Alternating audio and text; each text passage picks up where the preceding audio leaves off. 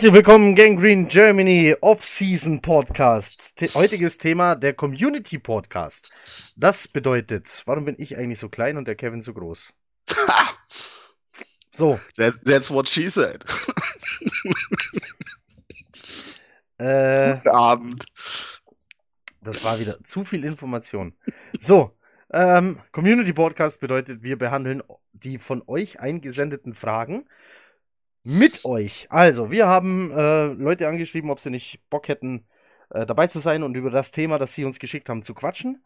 Wir werden gleich als erstes äh, hoffentlich den Markus äh, dazu holen. Ah, guck, der schreibt gerade, er sei, er sei pünktlich startklar, alles klar. Ähm, jetzt gehen ganz liebe Grüße raus an Marc. Marc war eigentlich mit dabei. Thema Adam Gaze. Wer in der Gangrene Germany Facebook-Gruppe ist, weiß, dass Marc äh, nicht auf dem Fire Gaze Train sitzt, warum auch immer. Ähm, der ist eigentlich ganz kuschelig. Nein, Quatsch. Also, Marc äh, vertritt einfach eine andere Meinung und wir hatten richtig Bock, mit Marc darüber zu reden. Also ganz normal darüber zu reden, ja. Wir wollten hier nicht ähm, Stimmungsmache machen. Stimmungsmache machen, Mache, mein Gott. Weiter. Das klang ja bescheuert. Also, nein, ich wollte mich da, ähm, nein, ich wollte einfach nur wissen, wie es zu seiner Meinung kommt, was er denkt und so weiter. Ähm, Marc hatte aber äh, dann das Problem, dass sein Junior wohl im Sportunterricht äh, eine Panne hatte, einen Unfall hatte, wie auch immer. Äh, lieber Marc, wir hoffen, es ist nichts Schlimmes. Gute Besserung geht raus an deinen Junior. Sehr schade, dass du nicht dabei sein kannst. Als, als Ersatz für Marc haben wir einfach auf unsere Redaktion zugegriffen und holen dann nachher Felix dazu. Felix yeah. hat einen Artikel geschrieben über ähm, die Coaching-Situation Adam Gaze, wie er das sieht. Ja, und wie es der Zufall will, hat Felix eine ganz ähnliche Meinung wie Marc. Also äh, quatschen wir einfach nachher mit Felix darüber. Ähm, ja. As easy as that. So, wie gesagt, äh, nachher kommt hier Markus rein. Vorher haben wir noch was zu erledigen. Wir haben es angekündigt, wir haben von Eat the Ball äh, zwei Gutscheincodes bekommen. Zwei übrigens. Im Post stand einer. Nein, es sind zwei. Die haben zwei geschickt. Also können wir zwei äh, Gewinner jetzt dann gleich raushauen. Kevin wird jetzt dann die Verlosung machen. Auf äh, random.org ist das äh, eine Seite, genau. auf der man äh, beliebige Sachen beliebig durchmischen kann. Wir haben gesagt, wir machen also folgendes. Oh, Bildschirm geteilt, ich sehe mich doppelt. Ja, jetzt, jetzt, ah, so. Okay, warte, warte, ich muss mich klein machen. Du musst dich klein machen. Muss mich klein, also, das ist random.org. Wir haben eine Liste, hier genau. sind alle Namen drin von allen Leuten, die uns was genau. geschickt haben. Also jeder, der eine Frage geschickt hat, eine Meinung, eine Anregung, steht da drin. Also es sind elf Leute. Elf Leute, ja, glaube ich. Elf Leute. So, und, und Kevin äh, kann jetzt. Wir, wir, wollen wir würfeln? Ich sage fünfmal und wer dann oben steht, hat die zwei, die dann ganz oben stehen, haben gewonnen.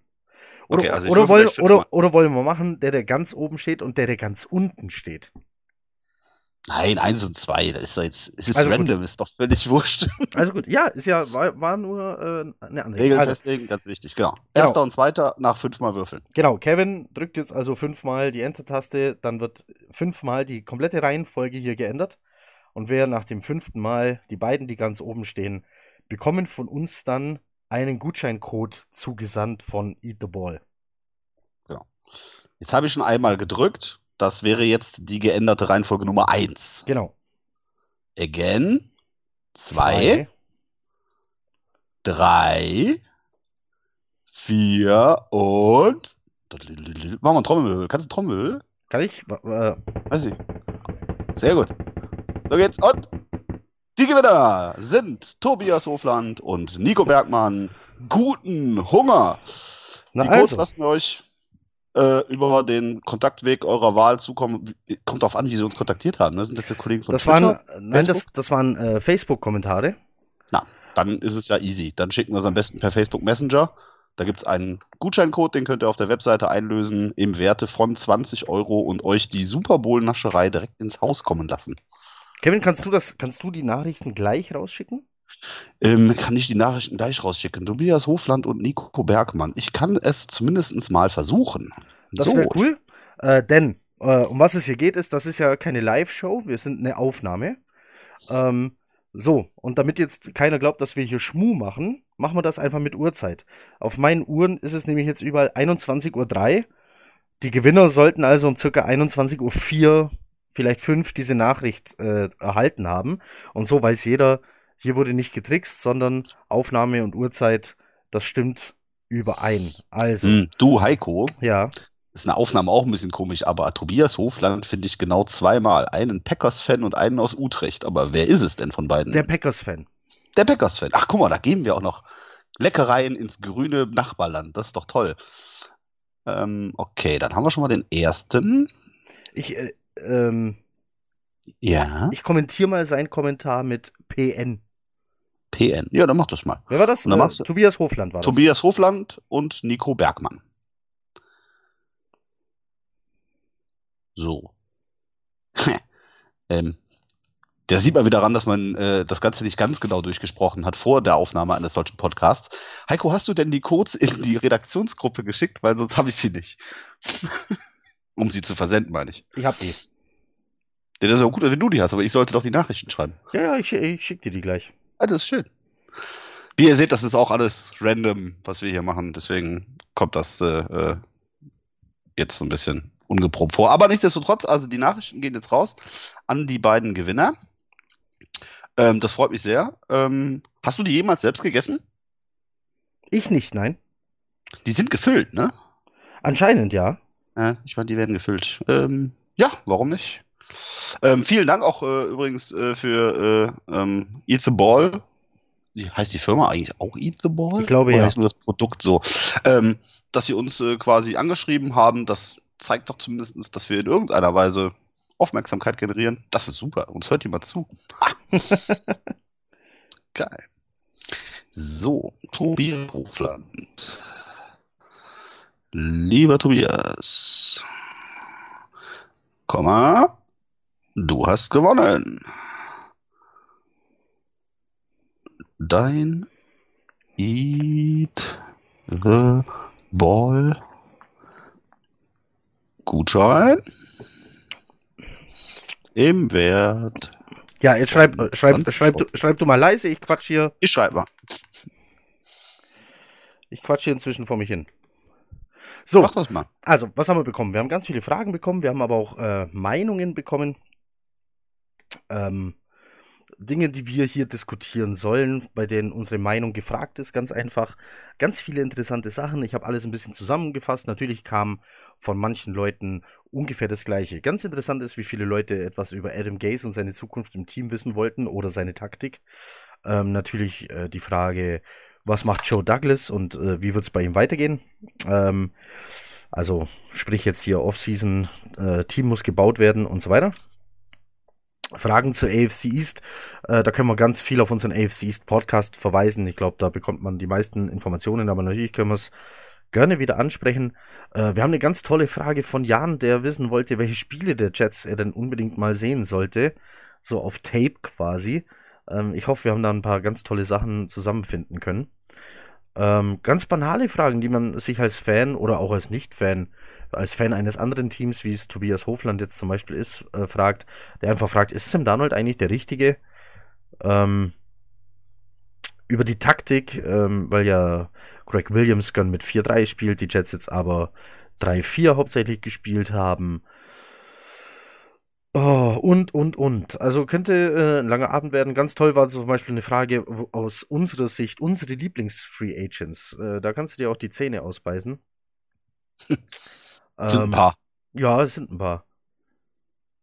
Ja, dann eben die Meinung von, ähm, von, von Marc zum Thema Gays, die wir dann eben später mit Felix besprechen. Äh, und eine äh, richtig, ähm, ja, eine Frage, die sich schon mehrere gestellt haben, dass Spieler sich ja angeblich, seit sie von Adam Gaze weg sind, viel besser entwickelt haben. Äh, da habe ich ein paar Zahlen dazu. Das, ich auch. Das wird Mal gucken, ob unsere gleich sind. Das wäre interessant. Das, das wäre super, ja. Da bin ich äh, sehr gespannt. So, wenn du soweit bist mit den Nachrichten. Äh, sofort. Äh, unterhalt die Leute noch ein bisschen. Kannst du schön. Was soll ich noch erzählen? So, wir haben, ähm, ihr seht es auf unserer Seite, wir haben einen Post gemacht für Kobe Bryant. Ähm, ja, tragisch verunglückt im Helikopter. Ich habe immer noch keine genauen Daten, was passiert sein soll und wie viele Leute im Hubschrauber gesessen haben sollen. Mal ist von fünf die Rede, mal von sieben. Äh, dann redet man aber nur von Passagieren. Ähm, dann frage ich mich natürlich immer, wer hat das Ding eigentlich geflogen und was ist mit dem? Ähm, ja, alles in allem ein tragisches Un Unglück natürlich, wenn man dann noch bedenkt, dass äh, Kinder mit an Bord waren oder mindestens eins. Ähm, mit 13 Jahren erst. Wir haben einen Post dazu gemacht. Ähm, einfach auch aus Respekt sportlicher Leistung und weil man Kobe Bryant dann doch mal in einem Jets-Jersey gesichtet hat. Ähm, ja, ein Junge, der auch mal einfach nur ein Fan war und für seinen Sport Großartiges geleistet hat. Und ich glaube, es gibt äh, auch Leute, mit denen man lange diskutieren kann, wer nun der größte Basketballer aller Zeiten ist und da wird sein Name für immer fallen. Das ist ganz klar. So, ähm, so viel dazu. Lasst den Post ruhig ein Like da. Den hat Alex geschrieben. Ähm, Alex macht normalerweise unseren Instagram-Auftritt. Der ist gar nicht so der Schreiberling. Äh, umso cooler, dass er sich hingesetzt hat und gesagt hat, nee, ich mach das jetzt. Ähm, also lasst dem ruhig ein Like da oder ein Danke oder sowas. Der freut sich auch über so ein Feedback. Ja, damit ist der traurige Teil vorbei. Dann, Kevin, ähm, der bin ich. Daher ich die Aufnahme mache, kann ich jetzt nicht einfach jemanden anrufen, sonst hat jeder dessen Skype-Zugänge. Äh, ähm, und, Vielleicht mag der Markus das ja. Und ruft den dann des Nächtens ständig an und so. All for the fame, you know. Ja, nackt. Mhm. Ähm, Geil. Und, also, Chatroulette mit Markus. Geil. So, also hol doch den Markus jetzt äh, hier dazu, wenn der Start klar ist. Jetzt muss ich wieder in mein Handy gucken, weil das hast du mir, glaube ich, auch geschickt. Ne? Das habe ich dir geschickt, ja. Das hast du mir auch geschickt. Du schickst mir so viel. Achso, okay. Äh, achso, noch vorlesen wäre jetzt doof. Ja, ja. Wir lernen alle noch dazu. So. Zumindest gibt es den Händel schon mal, den du mir geschickt hast. Mal gucken, ob der richtige Markus rangeht.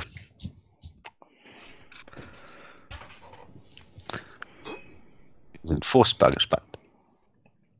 Die Spannung steigt auf jeden Fall. Es ist äh, tatsächlich ein bisschen spannend. Vor allem, das ist jetzt mal so, das haben wir ja sonst vorher noch nie gemacht, dass wir, wir haben zwar öfter schon mal über die Themen der Leute äh, gesprochen, so als Mailback, ähm, aber die Leute live rein Guck mal und Hast du ihn schon? Ich hab da jemand. da aus und gut schaut da aus. Ich sehe doch da oh, ist ein, oh, ist ein ganz hervorragendes Trikot, was dieser Mann da trägt. Ach, ähm, ihr zwei seid ja. ist ja sensationell, als ob es abgesprochen worden wäre. Ihr zwei seid ja niedlich. Guten Abend, Markus. Hallo, Hallo. Markus. Markus, äh, du hast äh, eine Frage geschickt, die gleich mehrere Leute geschickt haben, zumindest so oder so ähnlich. Wir wollen darüber reden, wo Tom Brady nächste Saison spielt und wie es in der AFC East so weitergeht und was die Jets tun müssten, um eine Rolle zu spielen beim neu angesetzten Kampf um die Spitze. Äh, zu Tom Brady, mit dem können wir eigentlich gleich mal anfangen. Äh, kurz bevor wir die Aufnahme angefangen haben, trudelten Breaking News hier rein. Die LA Chargers haben nicht vor, mit Philip Rivers zu verlängern. Und dann hat man ja beim Pro Bowl mitbekommen, dass äh, Drew Brees wohl aufhören will. Das wären doch schon mal, äh, Kevin, das wären doch schon mal zwei Spots, wo man sagen könnte, der Brady, Los Angeles, da scheint die Sonne, Kalifornien, warum nicht? Äh, ja, also ähm, dann eher Chargers als äh, Saints, würde ich fast behaupten. Wobei bei Drew Brees, das ist ja noch in gewisser Weise äh, etwas Bestätigtes, sondern eher ähm, eine Gedankenspinnerei gewesen, warum Russell Wilson ihm beim Pro Bowl den Starting-Posten äh, hat überlassen, was darauf hindeuten könnte, es wäre vielleicht sein letzter Pro Bowl, la la la la. Ähm, ja, Philip Rivers, äh, ähm, man will nicht mit ihm verlängern. Die einzige Frage, die sich jetzt stellt und die Querverbindung, die sich zu dem Thema von Markus ergibt, ist die, äh, warum sollte Tom Brady, abgesehen davon, dass da mehr Sonne scheint, nach LA gehen? Also, welche Ziele verfolgt ein Tom Brady noch? Ähm, will er beweisen, dass er nicht nur der, der System-Quarterback unter Belichick ist, sondern es quasi auch outside komplett reißen kann? Auch nochmal mit was ist er dann? 42? 43? 42 ist er jetzt. Oder will er einfach nur zeigen, pass mal auf, die Chargers haben einfach so einen geilen Haufen zwei, drei Jahre jetzt in Folge gehabt. Der Rivers hat es einfach nur nicht drauf. Ich zeig mal, wie das geht. Ich weiß es nicht. Also was genau er dann beweisen würde wollen, das wäre die Frage, die ich bestellen würde. Ähm, ich kann es mir eigentlich nicht vorstellen, dass äh, wenn er die Saison zurückkommt, was er ja angedeutet hat oder gesagt hat, dass da noch ein bisschen was im Tank wäre, äh, warum er das außerhalb von New England tun sollte. Aber ich meine, diese Frage kommt ja wahrscheinlich nicht von ungefähr. Man wird sich ja auch eigene Gedanken gemacht haben. Was sind denn deine Gedankengänge, Markus? Gut, also wenn ich mir jetzt überlege, warum sollten überhaupt die Chargers äh, einen 38-Jährigen gegen einen 42-Jährigen tauschen? Äh, muss man auch mal sehen. Ich meine, die haben jetzt keinen schlechten Draft-Pick. Also ich glaube es nicht. Brady, vermute ich, wird verlängern. Bin ich mir fast sicher. Ähm, einzig und allein, weil ich auch glaube, dass die, ähm, die Patriots mit, mit ihrem jetzigen, mit ihrem Backup-Quarterback, mit Stidham, ich meine, er hat jetzt nicht viel gezeigt, er durfte nicht viel spielen, aber ich glaube nicht, dass er die, wie soll ich sagen, die Nachfolge antreten wird. Und ich schätze, die, die Patriots werden schon mal versuchen, eine Saison mit Brady hinzuhängen. Und dann, ja, vielleicht im nächsten Jahr versuchen, irgendwie an sich einen Nachfolger zu. Vielleicht, vielleicht ja, wer weiß, vielleicht äh, bringt es dir dann auch. Ja, also spekulieren kann man viel. Mhm. Also, ihr, ihr, ihr, seid echt langweilig. Alle beide. So, pass auf. Der Brady, hier gibt es nur zwei Möglichkeiten, eindeutig. Möglichkeit 1. Die Chargers holen den und draften Tua. Okay. So, weil. What? Weil Miami aus irgendeinem Grund sich denkt, wir nehmen den Herbert. Obwohl niemand einen Quarterback haben will, der Herbert heißt. Auf 1 geht Burrow und dann bleibt Tua der angeschlagene Tour, wohlgemerkt, für die Chargers. Und weil er angeschlagen ist, ist er eventuell kein Day-One-Starter. Wer wäre denn ein genialerer Mentor als der sechsfache Super Bowl-Sieger Tom Brady für Tour in LA bei den Chargers? So. Okay, das jetzt. Ein Grund, warum Brady nach äh, äh, Los Angeles gehen könnte, würde mir schon einfallen, und zwar Giselle. Ja, ich meine, sie ist ein Supermodel und ein Supermodel in Boston ist. Äh, ja, genau, was soll die da? Ja, was soll die da? Klar. Alter, die Mutter ist auch langsam 50, also gefühlt. Ja, da, da ist Alter, Supermodel. Jetzt mal, das war mal. Die Zeiten sind doch mal durch. Nein, ja. also so, Möglichkeit 2. Und jetzt sind wir leider bei der, ja, da gebe ich jetzt euch recht, reali ja, realistischeren Version. Lass, lass doch mal ganz kurz hier bei der, bei der, äh, bei der Nummer bleiben. Jetzt erklärst du mir mal trotzdem. Also, wir spekulieren mal, das wäre so. Ja. Und du bist jetzt General Manager der Chargers. Ja. Ja? Und du hast genau diesen Plan im Kopf. Ja. Jetzt sag mir mal das Argument, das du Tom Brady unterbreitest, um ihm zu sagen, dass genau der richtige Posten für dich. Ein Jahr machst du ja einen Mentor für unseren Zögling und dann kannst du wieder gehen. Wo ist die Argumentation? Ich verstehe sie noch nicht. Ich denke, ich, ich, denke, das Grundgerüst der Chargers ist in der Lage, ein Super Bowl-Contender zu sein. Es fehlt. Das habe ich ja gerade eben gesagt. Es fehlt das Quäntchen. Und wenn du Tom Brady einreden kannst, dass er dieses Quäntchen sein kann, noch einmal erfolgreich sein kann, und zwar den großen Wurf schaffen, warum soll er da Nein sagen? Es ist das, was er will. Der Mann spielt für den Erfolg, er lebt dafür. Er hat in seinem Instagram-Post äh, über seine Rückkehr genau das beschrieben. Dieses Gefühl, mit den Jungs da rauszugehen äh, zu, äh, den, Wett den Wettbewerb zu leben und zu gewinnen. Das ist, was er will.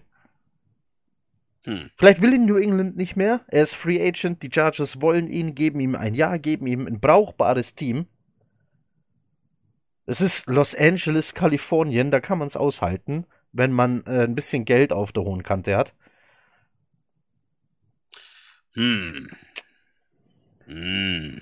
Also wenn man ein bisschen Geld auf der hohen Kante hat, da brauche ich mir der Familie Brady, glaube ich, nicht so viele Sorgen machen. Ja, aber jetzt mal, wobei auch da, also jetzt mal ehrlich. Wobei jetzt da Giselle, glaube ich, das, äh, das große Stück nach Hause fährt, aber jetzt, whatever.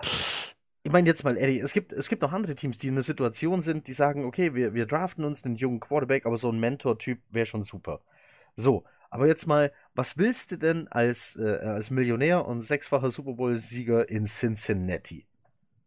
Da ist doch das nichts ist, los. Das ist ja noch absurder. Also Eben. ich würde gerade sagen, die These wäre ja jetzt gewesen, was zieht ihn überhaupt von New England weg? Jetzt muss er nicht mit noch absurderen von nur, nein, halt, von, nur, äh, von, von, von New England wegziehen wird ihn nichts. Ich, ich denke, in der Realität läuft die Sache nämlich eher so, dass ein Belichick vielleicht sogar schon den Schritt vorwärts plant und sagt, okay, es wird jetzt dann Zeit für einen Wechsel. Der Mann ist 42, er bringt nicht mehr das, was er mal gebracht hat. Ähm, wenn ich jetzt jemand Neues in das Team werfe, dann wäre jetzt so ein Zeitpunkt, jetzt kann ich einen Umbruch schaffen. Jimmy G hat er nicht mehr, der wurde ihm genommen. Das stimmt. Und zwar wurde eben genommen vom Owner. Ja? Mr. Kraft hat gesagt, der weg, mein Junge Tom bleibt. Und genau das ist es, diese Vater-Sohn-ähnliche Connection zwischen Quarterback und Owner kann dafür sorgen, dass ein Belichick haben mag, was er will. Das ist einem Kraft egal, der will Tom Brady. Hm. Und leider sehe ich das ja als langweiliges, wenn auch realistischstes Szenario. Das einzig Coole, was da passieren kann, ist, wenn die Presse da wieder so versucht, einen Keil reinzutreiben, dass der Belichick und der Kraft jetzt richtig Zoff haben, weil Belichick eigentlich schon längst äh, den Schritt weggehen wollte von Tom Brady, aber der Kraft will aber unbedingt nochmal behalten alles Vollprofis. Das wird am Ende des Tages genau gar nichts bringen, außer eine müde Schlagzeile. Aber wir können das Ganze ja äh, dann auch weiterspinnen. Ähm, jetzt war Tom Brady in dieser Saison, ja, ich sag mal, wenn ich jetzt Mittelmaß sage, wäre es echt böse, aber äh, gesundes mal, er, war, Mittelmaß. Er, er war kein Tom Brady mehr. Er war, genau. Also es war mit Abstand seine schlechteste Saison seit Ewigkeiten die erste Saison seit Ewigkeiten, in die er nicht in den Pro Bowl geschafft hat. Ähm, ich meine, eine schlechte Saison von Tom Brady ist immer noch, also. Ich sage auch, äh, gutes, immer gutes, gutes Also, ähm, die, die Frage, die sich stellt, ist, ähm, ein Jahr später, dass er besser wird, ist zumindest nicht wirklich realistisch. Vielleicht hat, packt ihn noch mal etwas mehr den Ehrgeiz als in dieser Saison, das weiß ich nicht.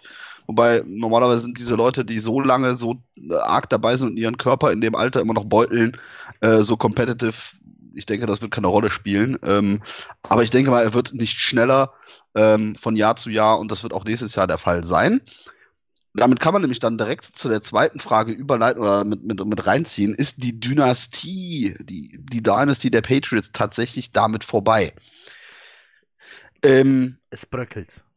Äh, äh, also dieses tatsächlich vorbei, also bisher hat sich für mich noch nicht viel angedeutet, dass sie überhaupt vorbei wäre.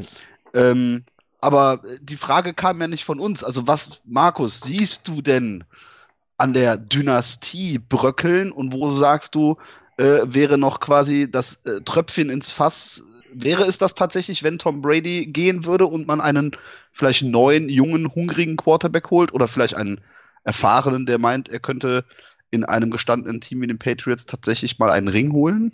Also ich glaube nicht, dass Tom Brady allein für die äh, 17 Jahre sind es jetzt allein verantwortlich ist. Also da gehört schon einfach mehr dazu, die, das ganze das Management und äh, ich glaube auch Belichick macht einen ganz großen äh, hat einen ganz großen Einfluss auf diesen Erfolg und ich glaube auch nicht, dass nur mit einem Weggang von Tom Brady deswegen auf einmal die Patriots äh, nächstes Jahr mit äh, 0 und, äh, mit 0 und 16 oder so rauslaufen werden.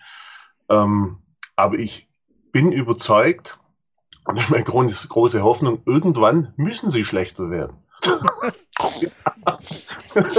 ich sage auch immer, die Jets müssen irgendwann mal besser ja, werden. Das funktioniert äh, auch seit Jahren nicht. Ich glaube an solche Sachen. Äh, ja, meine große Hoffnung, dass es, ja, diese Saison hat man einen, einen gewissen Einbruch, ein gewisser Einbruch war da. Das ist, ja, die Frage ist, war es nur ein kleines Formtief? Geht es nächstes Jahr wieder hoch? Äh, oder kommen wir langsam aber sicher in, sagen wir, in, die, in die Situation, dass in der AFC East auf jeden Fall zumindest mal ein, äh, eine Mannschaft dabei ist, äh, die Paroli bieten kann, sagen wir mal so. Ja.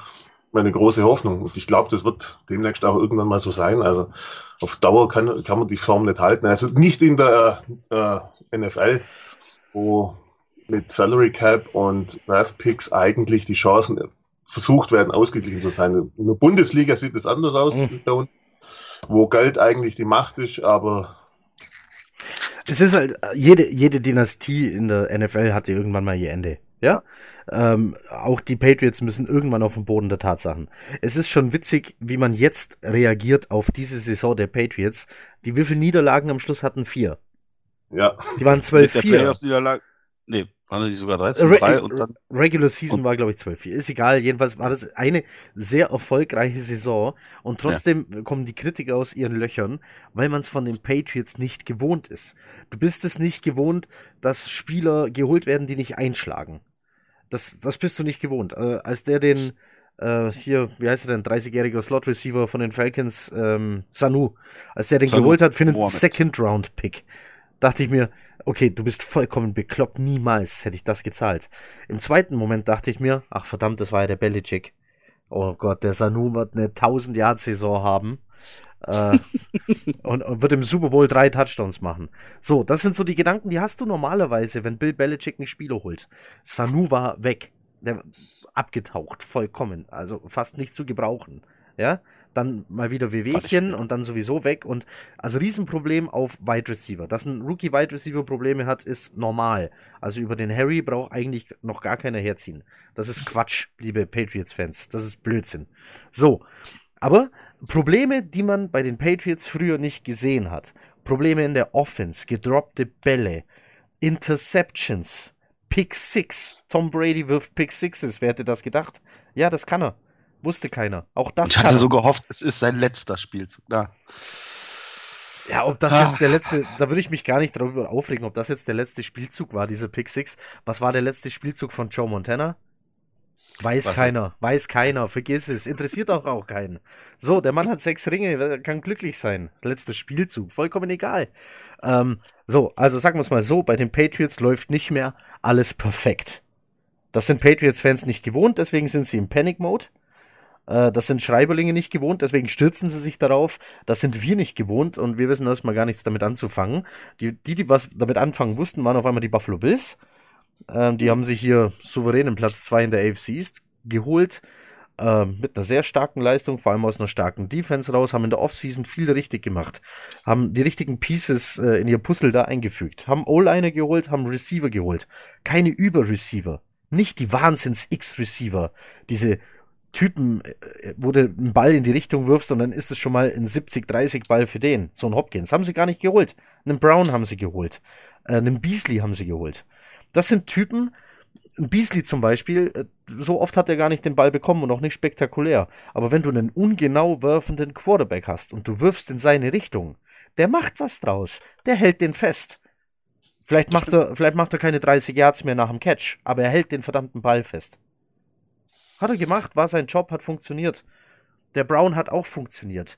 Äh, der Center, den wir alle gern gehabt hätten, Mitch Morris, äh, hat funktioniert. So, dann haben sie noch, äh, wen haben sie noch in die O-Line gesteckt? Habe ich vergessen. Hat funktioniert. Ja, und dann hast du mit Allen jemand, dessen Fähigkeiten richtig genutzt wurden. Der Junge kann laufen, der hat einen Monsterarm, der auf hohe Entfernung eine tödliche Waffe ist und auf die kurze Distanz machst du ihm, baust du ihm Receiver, die einfach sichere Hände haben. Beasley. Und schon ist der Laden am Laufen. Die Bills musste auch nächste Saison ganz weit vorne auf dem Zettel haben. Die Dolphins habe ich da noch nicht. Noch nicht. Die Dolphins sind in einer sehr luxuriösen Position. Die können sich ein Gemälde in Aquamarin malen. Sich selbst. Ja, können sie machen. können sie machen. Die können mit ihren Picks fast machen, was sie wollen. Die haben so viel Picks. Da muss nur die Hälfte der Picks einschlagen. Dann haben die fast ein konkurrenzfähiges Team. Mit nur einer Draft. Da kommt ja eine Offseason auch noch dazu. Die haben 100 Millionen Cap Space. Die können richtig auf die Kacke hauen. So, dann hast du da schon mal ein konkurrenzfähiges Team. Aber die brauchen zwei Jahre, um auf ein Level zu kommen, wo man sagt, ja. jawohl, da geht jetzt was. Okay? Rookies sind äh, immer noch keine, keine Wunderheiler. Sind immer noch Rookies, können immer noch Mist bauen, machen Rookie-Fehler, sollen sie machen, daraus lernen sie, können sie nur stärker werden dadurch.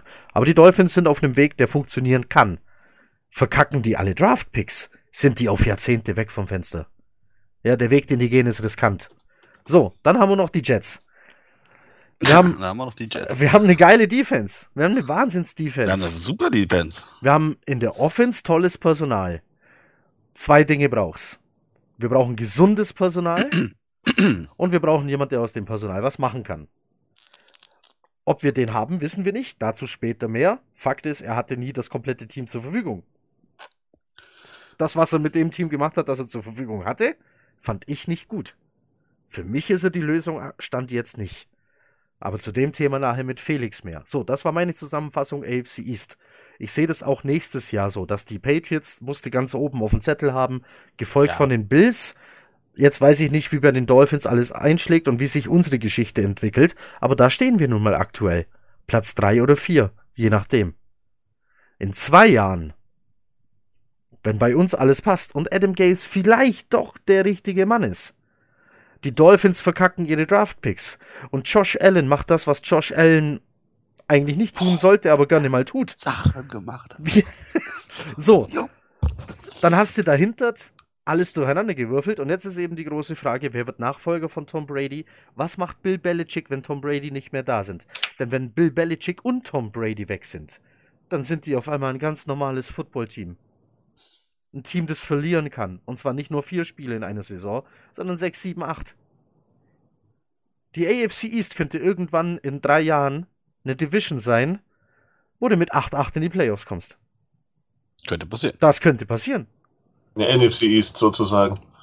Eine NFC East Ja, sozusagen. bitte, bitte lass uns keine NFC East sein, weil die NFC East war footballtechnisch auch mäßig interessant. Also so rein footballtechnisch. Ich fand, das war Also, kein schöner das- Football. das ist- Das ist meine Meinung, aber wir wollen ja auch Markus' Meinung hören, deswegen haben wir ihn ja hier reingeholt. Ja, ähm. Schwierig. Also, wie gesagt, Dolphins glaube ich auch, die brauchen mindestens noch zwei Saisons, bis da was geht. Ich weiß auch, ob die Bills sich halten werden oder ob das jetzt. Hm. Also, ob unsere Situation sehe auf jeden Fall so, wir, wir haben Möglichkeit, wir hätten sie diese Saison eigentlich schon haben sollen, meiner Meinung nach. Ähm, große Hoffnung jetzt natürlich, dass wir eine vernünftige O-Line zustande bekommen. Und da sehe ich bei den Chats auf jeden Fall mehr. Ob wir natürlich, ja, wie gesagt, das Thema Gaze, was er daraus macht. Viele sagen, er hatte, wie du schon gesagt hast, äh, wenig Personal zur Verfügung. Wenn wir ehrlich sind, auf der anderen Seite des Balles hat man auch Verletzungspech. Da lief es gut. Also man kann auch mit wenig Personal viel machen. Die Dolphins haben auch gezeigt, dass man mit wenig Personal noch irgendwas reißen kann. Also, und die hatten, die waren meiner Meinung nach schlechter aufgestellt. Die haben sie ja komplett ausverkauft. Ja, wird, bleibt auf jeden Fall spannend. Also, ich, ich wage nicht eine äh, vernünftige Prognose abzugeben, wie es zukünftig in der AFC East ausschauen wird. Das, da, meiner Meinung nach alles möglich. Hm. Ja. Ich ergänze das Ganze ein bisschen, weil das Bild ist ja ähnlich rund im Sinne von, dass wir, glaube ich, äh, alle der Meinung sind, dass äh, äh, die Patriots noch das kompletteste aller Teams sein werden für die nächste Saison. Ähm, ganz unabhängig der Quarterback-Personalie ähm, tragen ja noch ein paar andere Spieler dazu bei, ob du erfolgreich bist oder nicht. Deswegen sagen ich, die Patriots bleiben erstmal in der nächsten Saison noch das Maß aller Dinge in der AFC East. Die Bills haben äh, in der letzten äh, Free Agency und im Draft sehr, sehr vieles richtig gemacht. Eine bockstarke Defense. Die haben direkt äh, Player geholt, die richtige Impact Maker sind. Äh, war nicht Ed Oliver auch äh, von den Bills gedraftet? Ja. Bomben eingeschlagen, der Mann, super Typ. Ähm, also da, da ist viel, viel Potenzial, vor allen Dingen dann, wenn man jetzt tatsächlich hingeht und wirklich noch auf Receiver etc. nachbessert. Also wenn man jetzt Josh Allen noch ein paar Waffen an die Hand gibt. Ähm, ich habe mir gerade, während wir gesprochen haben, nochmal ganz kurz den Vergleich der Stats von Josh Allen äh, letzte Saison, also Rookie-Saison und zweite Saison angeguckt. Also ähm, wir werden auf das Thema gleich noch kommen, ist Sam Darnold der Richtige? Ähm, wo man äh, Progression in den verschiedenen äh, wichtigen Skills tatsächlich bei ihm sehen kann. Das sieht man aber bei Josh Allen auch bei allen Dingen eigentlich. Er ist ein bisschen weniger gelaufen als letztes Jahr, hat aber fast 50 Prozent mehr Yards geworfen. Das ist so die richtige Conversion, die er da irgendwo gemacht hat, auch wenn man äh, mit dem Hintergrundwissen, dass Lamar Jackson MVP geworden ist, äh, weiß, dass, äh, also äh, Regular Season, nee, Offensive Regular Season MVP, wie auch immer, das Laufen für einen Quarterback auch offensichtlich ein geiler Move sein kann. Ähm, ich stelle trotzdem die Frage oder haue die These in den Raum, Josh Allen ist nicht der Franchise-Quarterback der Bills. Denn dafür ist er einfach nicht, also ich sag, der, der ist es am Ende nicht. Der ist, das Überraschungsmoment ist gut, der Typ ist ein Schrankwand, äh, der kann halt auch ein bisschen laufen, auch ein bisschen, bisschen mehr. Aber ich sag, das ist nicht der, ähm, den sie brauchen. Wenn sie einen geilen Pocket-Passer haben und ordentliche Receiver holen, irgendwas, dann, dann werden sie ein, ein Contender. Aber das ist nur so meine These im Raum. Lässt man gerne mal darüber diskutieren. Miami, ähm, ich bin gespannt, was sie mit ganz, ganz vielen Rookies ähm, aus ihren Picks machen werden, respektive was sie in der Free Agency da noch tun werden. Was wir alle wissen ist, Fitz äh, Magic ist nur für eine Saison gut. Die, die zweite taugt dann meist nicht mehr. Mit welchem Quarterback sie dann also nächstes Jahr gewinnen wollen, werden wir dann sehen. Und was die Jets betrifft, ähm, wir werden das Ganze, wie gesagt, gleich noch mit äh, Adam Gase äh, diskutieren. Auch der Tatsache, und ich schmeiße jetzt schon gerne in den Raum, auch Greg Williams hatte sehr viel Verletzungssorgen. Punkt. Es wird äh, auf jeden Fall ein heißes Thema. Also, wir sind uns aber alle einig, dass du äh, weder kurz- noch mittelfristig eigentlich sehen kannst, wo es in der AFC East hingeht. Mhm. Weil, äh, weil die Faktoren, also, es sind zu viele, um in eine Glaskugel zu gucken. Du hast, du hast drei Teams, die eigentlich irgendwo in die richtige Richtung gehen, aber wo irgendwo noch eine Stellschraube fehlt, da passt irgendwas noch nicht. Die Frage ist, wer findet den Fehler zuerst und behebt ihn? Ja. Ja, dazu, muss man, dazu muss man sagen, die Jets zum Beispiel, nächstes Jahr, wobei natürlich die, die anderen dann in ähnlicher Art und Weise, haben einen bockharten Schedule nächstes Jahr. Ne? Im ja. Vergleich zu diesem Jahr ist das äh, gerade auswärts ein Brett, was wir da haben. Ähm, das werden schon wieder nicht sehr angenehme Wochen zum Teil. Ah, die Chargers ohne Philip Rivers. Ah, aber oh, dann mit Tom Brady. Jetzt, ah, dann mit, mit Tom Brady. Ja, ja, ja, ja. Ach, das, ach, guck mal, die Chargers, die Chargers spielen ja gegen die AFC East. Das wäre ja noch geiler wenn der Brady mit den Chargers gegen New England am besten noch im Playoff rennen und der schmeißt die da raus. Davon träume ja. ich heute Nacht. sehr schön, sehr schön. Markus, magst du noch was loswerden? Ja, ich glaube, also zur Situation mit der AFC East und die Quarterback-Situation allgemein in der Division. Also, was man nicht vergessen darf, jetzt äh, Miami wird sich im nächsten äh, Draft definitiv einen Quarterback picken. Ähm, Tom Brady macht noch ein Jahr vielleicht bei den Patriots, okay.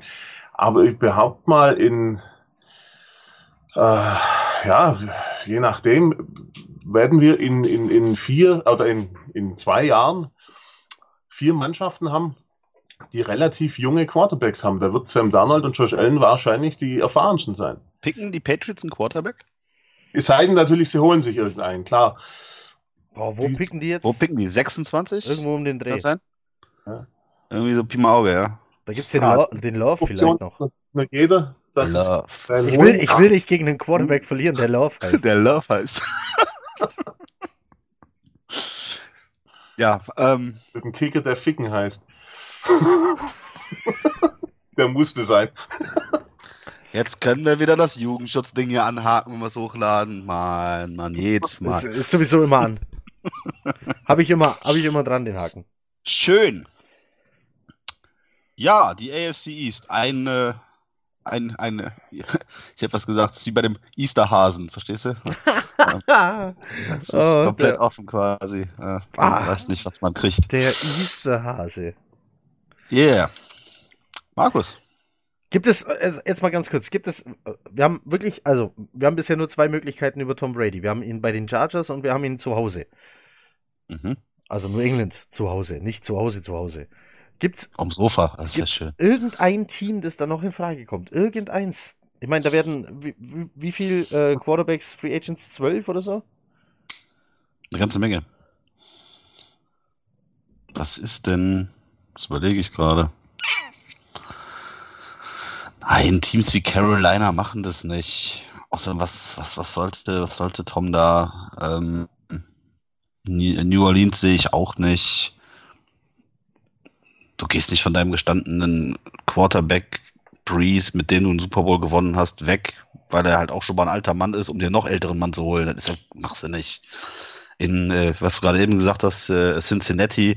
Kein Mensch will nach Cincinnati. Geschweige denn Tom Brady. Ähm, was haben wir denn sonst noch? Sonst ist nicht mehr viel, finde ich. Weiß ich nicht. Ähm, Steelers? Oh, nee, oder? Der alte Ben, macht der noch eine Runde? Muss erstmal 40 Pfund abspecken, aber dann macht er vielleicht noch einen. Der macht noch ähm, eine Runde, glaube ich. So. Was bleibt denn da noch? Hm, Was sind wir ja. Hauptstand war Miami, dass er nach Miami geht. Gleiche Situation wie bei den Chargers. Miami also, holt sich. Fitzpat Fitzpatrick hat noch Vertrag. Und ich, ich finde es eigentlich ganz schlau zu sagen. Josh komm, Rosen. Josh Rosen. Und du müsstest, und du müsstest den Zukunftsquarterback noch holen. Wie viele Quarterbacks willst du denn bezahlen? Ne? Also Miami sehe ich gar nicht. Glaube ich auch nicht, ne. Weil für Josh Rosen, der ist verbrannt, für den kriegst du nichts mehr. Da kannst du versuchen, den zu traden, weiß ich nicht. Den musst du schon mit Mistkarren wegfahren. Also der, der, ist, der ist durch. So. Ähm, dann werden sie also auf die Zukunft setzen müssen, werden sie sich im Zweifel einen neuen picken und dann holst du doch nicht noch Tom. Also, ob jetzt äh, Fitzmagic äh, der beste Mentor ist. Hm, Die einen sagen so, die anderen so. Aber ähm, ja, nee, Miami sehe ich nicht.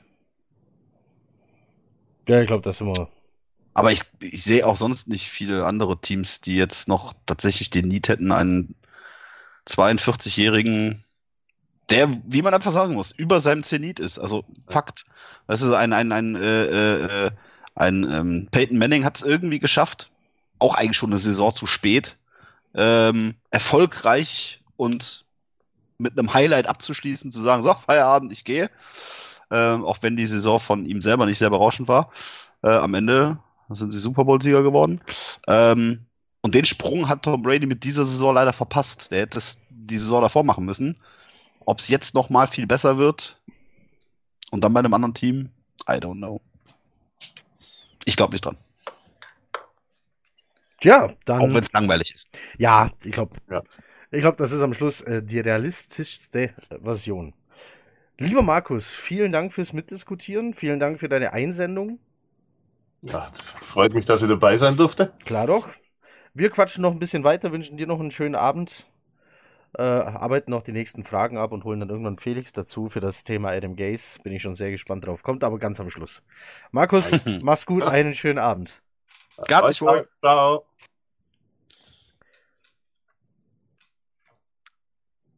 So, wie geht's Jetzt bei uns ich, weiter? oh, hast du auch unten links jetzt den Händel von ihm eingeblendet gehabt, dass er das jetzt verlassen hat? Ja. Und oben hast du es auch eingeblendet, ne? Da war mein oben Foto links. drüber.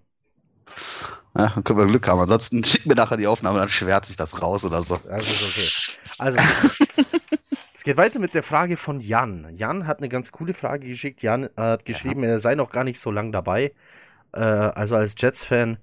Und er würde gern wissen, was muss er sich denn so, gibt es Spiele, die man sich angucken muss? Und da haben wir natürlich äh, ein bisschen recherchiert. Und ich habe Da gerade, ne? ich habe gerade äh, festgestellt, Ja. dass ich vergessen habe, äh, Daten mit aufzuschreiben. So, jetzt bin ich schon wieder dabei. Also, was, was hast du? Hast du was auf der Liste? Ja, also ähm, ähm, natürlich also, das offensichtlichste aller Spiele, was man als Jets-Fan äh, gesehen haben muss, ähm, ist am Ende der Super Bowl Nummer 3.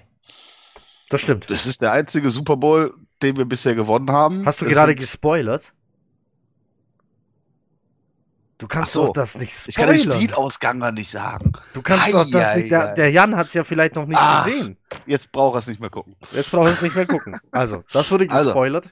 ähm, aber ja, garantierte. äh, ja, äh, die Jets haben Er nur hat ihn doch einen. selbst gespoilert. Er hat es doch garantiert. Stimmt. Joe, Joe Namath hat es garantiert. War vor dem Spiel schon gespoilert. Also das ist jetzt nicht meine Folge. Also gut, Ja? äh, auf meiner Liste äh, steht ganz, ganz oben. Hast du schon mal was gehört vom Monday Night Miracle? Monday Night Miracle. Also, Ja. es klingelte bei mir. Ich äh, musste aber tatsächlich auch äh, vorhin nochmal rückfragen, ob ich mich tatsächlich richtig erinnere. Es war ein Spiel. Aber Der jetzt nicht Jets- spoilern. Ach so. Wir wollen gar nicht über die Spiele reden, sondern einfach nur die Empfehlung rausgeben. Google das mal und zieh dir dieses Spiel rein. Ja, weil es ein geiles Spiel ist. Es ist doch egal, wie es Okay, das ausgeht. stimmt. Ich habe sogar, äh, und ja, ich habe Spiele in meiner Liste, die anders ausgehen, als man es vielleicht erwartet. Hast du denn dann einen Tipp für die Leute, die gerade zuhören, wo sie sich diese Spiele denn angucken können? Ich, ich habe das bisher immer bei YouTube gemacht. Vor allem diese Ah. ganz alten Spiele wie der Super Bowl 3 sind in voller Länge bei YouTube. Okay. Einige aktuellere Games, also ich sag mal so zehn Jahre zurück. Ich weiß nicht, wie lange kommst du im Game Pass Äh, zurück? sechs oder sieben Jahre kommt man mit dem Game Pass zurück. okay, Ich glaube, diese- die Riesen-Highlights bei. Ich glaube, diese, diese Dokus, ähm, wie heißen sie denn? Sag schon. Äh, Footballs Live oder was? Nee, nee, All, All or Nothing und sowas. Die Ja, kannst du, die kannst du, auch. Ja. die, die kannst du dir auf dem Game Pass zehn Jahre zurück angucken. Okay. Ist ein bisschen schade. Also bis vor zwei Jahren konntest du noch die Jets angucken. Die waren ja da auch mal dabei. Stimmt, mit Rex Ryan damals, ne? Ja, genau. So, konntest du bis ja. vor zwei Jahren noch angucken, ist jetzt eben leider raus. Aber ähm, ja, also solche Dokus zehn Jahre zurück, Spiele sieben Jahre zurück, meine ich. Aber Mhm. das Monday Night Miracle war am 24. Oktober 2000, müsste auf YouTube in voller Länge verfügbar sein. Cool. Aber es ist eine gute Überleitung. Es gibt nämlich ein Spiel, was sehenswert ist, das du dir nicht in voller Länge angucken kannst. Und zwar, Das Heidi Game. Das ist geil. Aber da können wir ja erzählen, warum man es nicht in voller Länge gucken kann. Genau. Also die Das Geschichte, willst du erzählen? Nein, ich, ich, krieg's bestimmt nicht so gut zusammen wie du, weil mir fällt also. schon gar nicht ein, welcher Fernsehsender das war. War es CBS? War ich, glaube, es, ich glaube, es war CBS und okay. ich glaube, es war in den 70ern.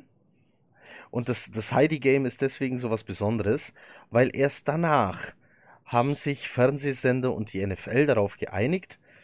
Ähm, 1968 war es, um Gottes Willen. Da sind wir ja voll daneben.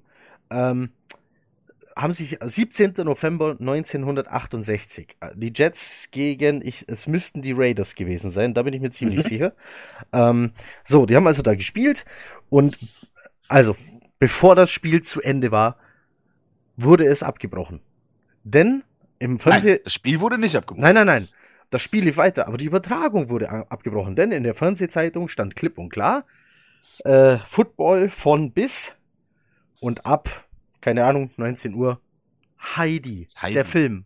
Ihr kennt Heidi noch, das kleine Mädchen in den Bergen beim Almöhi. So, der Film Heidi wurde also übertragen, bevor das Spiel zu Ende war. Ich glaube, es war noch eine Minute auf der Uhr oder ja. anderthalb Minuten. Ja. Und die Jets haben geführt, deutlich. So, und wie es dann weitergeht, ähm, ja, du kannst dir das Spiel bis dahin angucken. Das Ergebnis wirst du nachlesen müssen, denn das stand am nächsten Tag in der Zeitung. Niemand konnte es im TV sehen.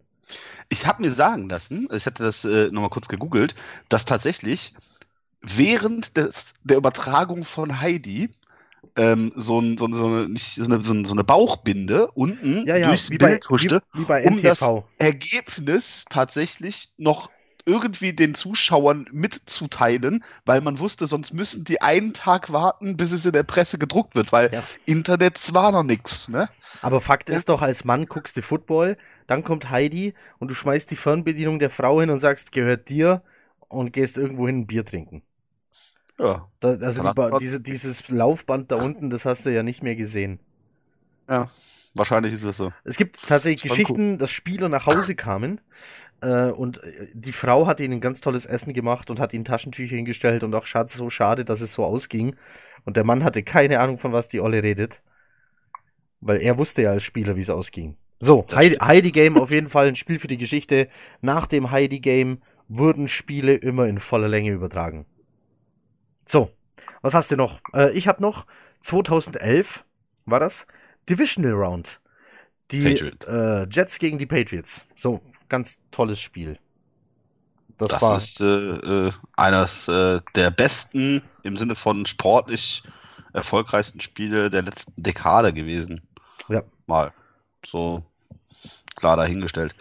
Ähm, viel mehr an extremen Highlights die man unbedingt gesehen hat. Also was man, was man tatsächlich gucken kann, ist abseits von Spielen. Äh, es kam auch äh, in der internen Diskussion äh, darauf hinaus, hatten wir gerade schon mal erwähnt, wenn man Zugang zum Game Pass hat, dann kann man sich tatsächlich auch mal die, die Dokus äh, über verschiedene Persönlichkeiten der Jets, äh, die verfügbar sind, angucken bei der Serie Footballs Live. Ah, die gibt es bei ähm, Amazon aber auch, teilweise umsonst. Sehr ja? viele sogar. Ja, äh, Footballs okay. Live. Sehr cool. Ich weiß, dass es da mindestens zwei Jets gibt.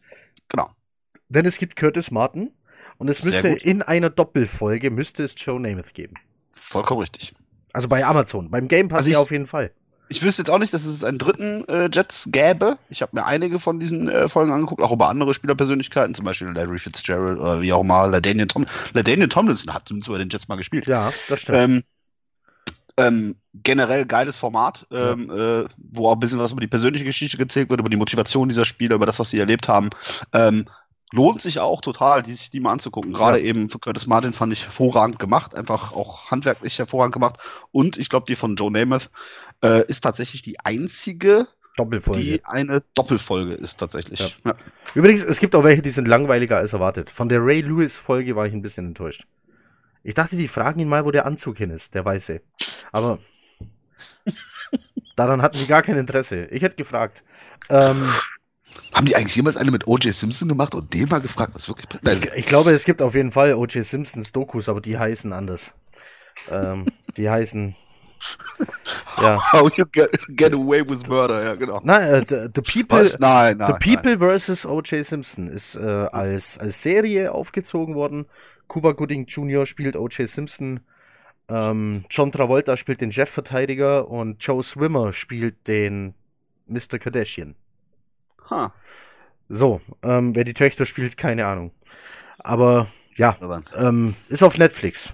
Staffel 1 von The People vs. So, die zweite Folge, da geht es um den Typ, der Versace erschossen hat, glaube ich. Was der Mann alles weiß, ey. Unglaublich. Unwahrscheinlich. So, äh, ein Spiel habe ich noch äh, in petto. Es ist das Ah. sogenannte Fake Spike Game. Die Jets gegen die Dolphins, schon wieder. Ähm, die, schon wieder ähm, äh, Dan the Man Dan Marino ähm, auf Seiten der Dolphins im Einsatz. Fake Spike Game, auch hier spoile ich einfach mal nicht weiter.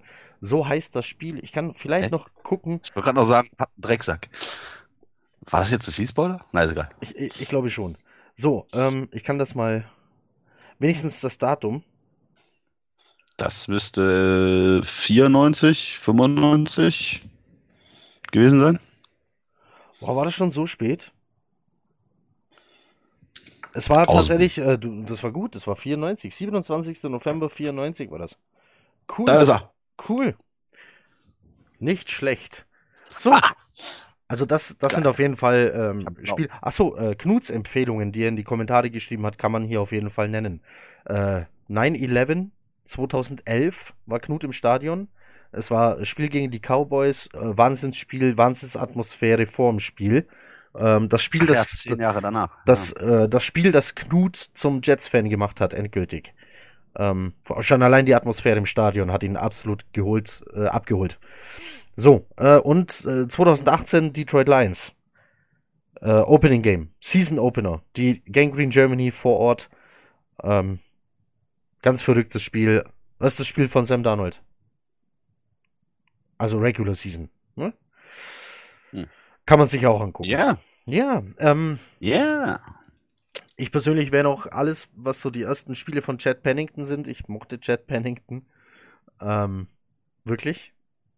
Ich vermisse ihn auch ein bisschen. Nicht, nicht seine kaputten Arme und Schultern, aber ihn so als Typ. Win Winnie Testaverde war ein Wahnsinns-Quarterback für mich. Ähm, Mhm. auch die kann man sich sehr gerne angucken, die Spiele. Was man sich auch angucken kann, ist einfach mal ein Spiel ähm, oder ein, Ta ein Tape, äh, die New York Sack Exchange. Ach, guck, da ist er, Tim. ja, äh, so, Ja. pass auf, äh, guckst du Saison 1981 New York Sack Exchange Highlight Video. Kannst du dir angucken. Äh, die New York Sack Exchange, vier tapfere Männer, die ähm, eine Marke gesetzt haben für die Ewigkeit. 66 Sacks in einer Saison.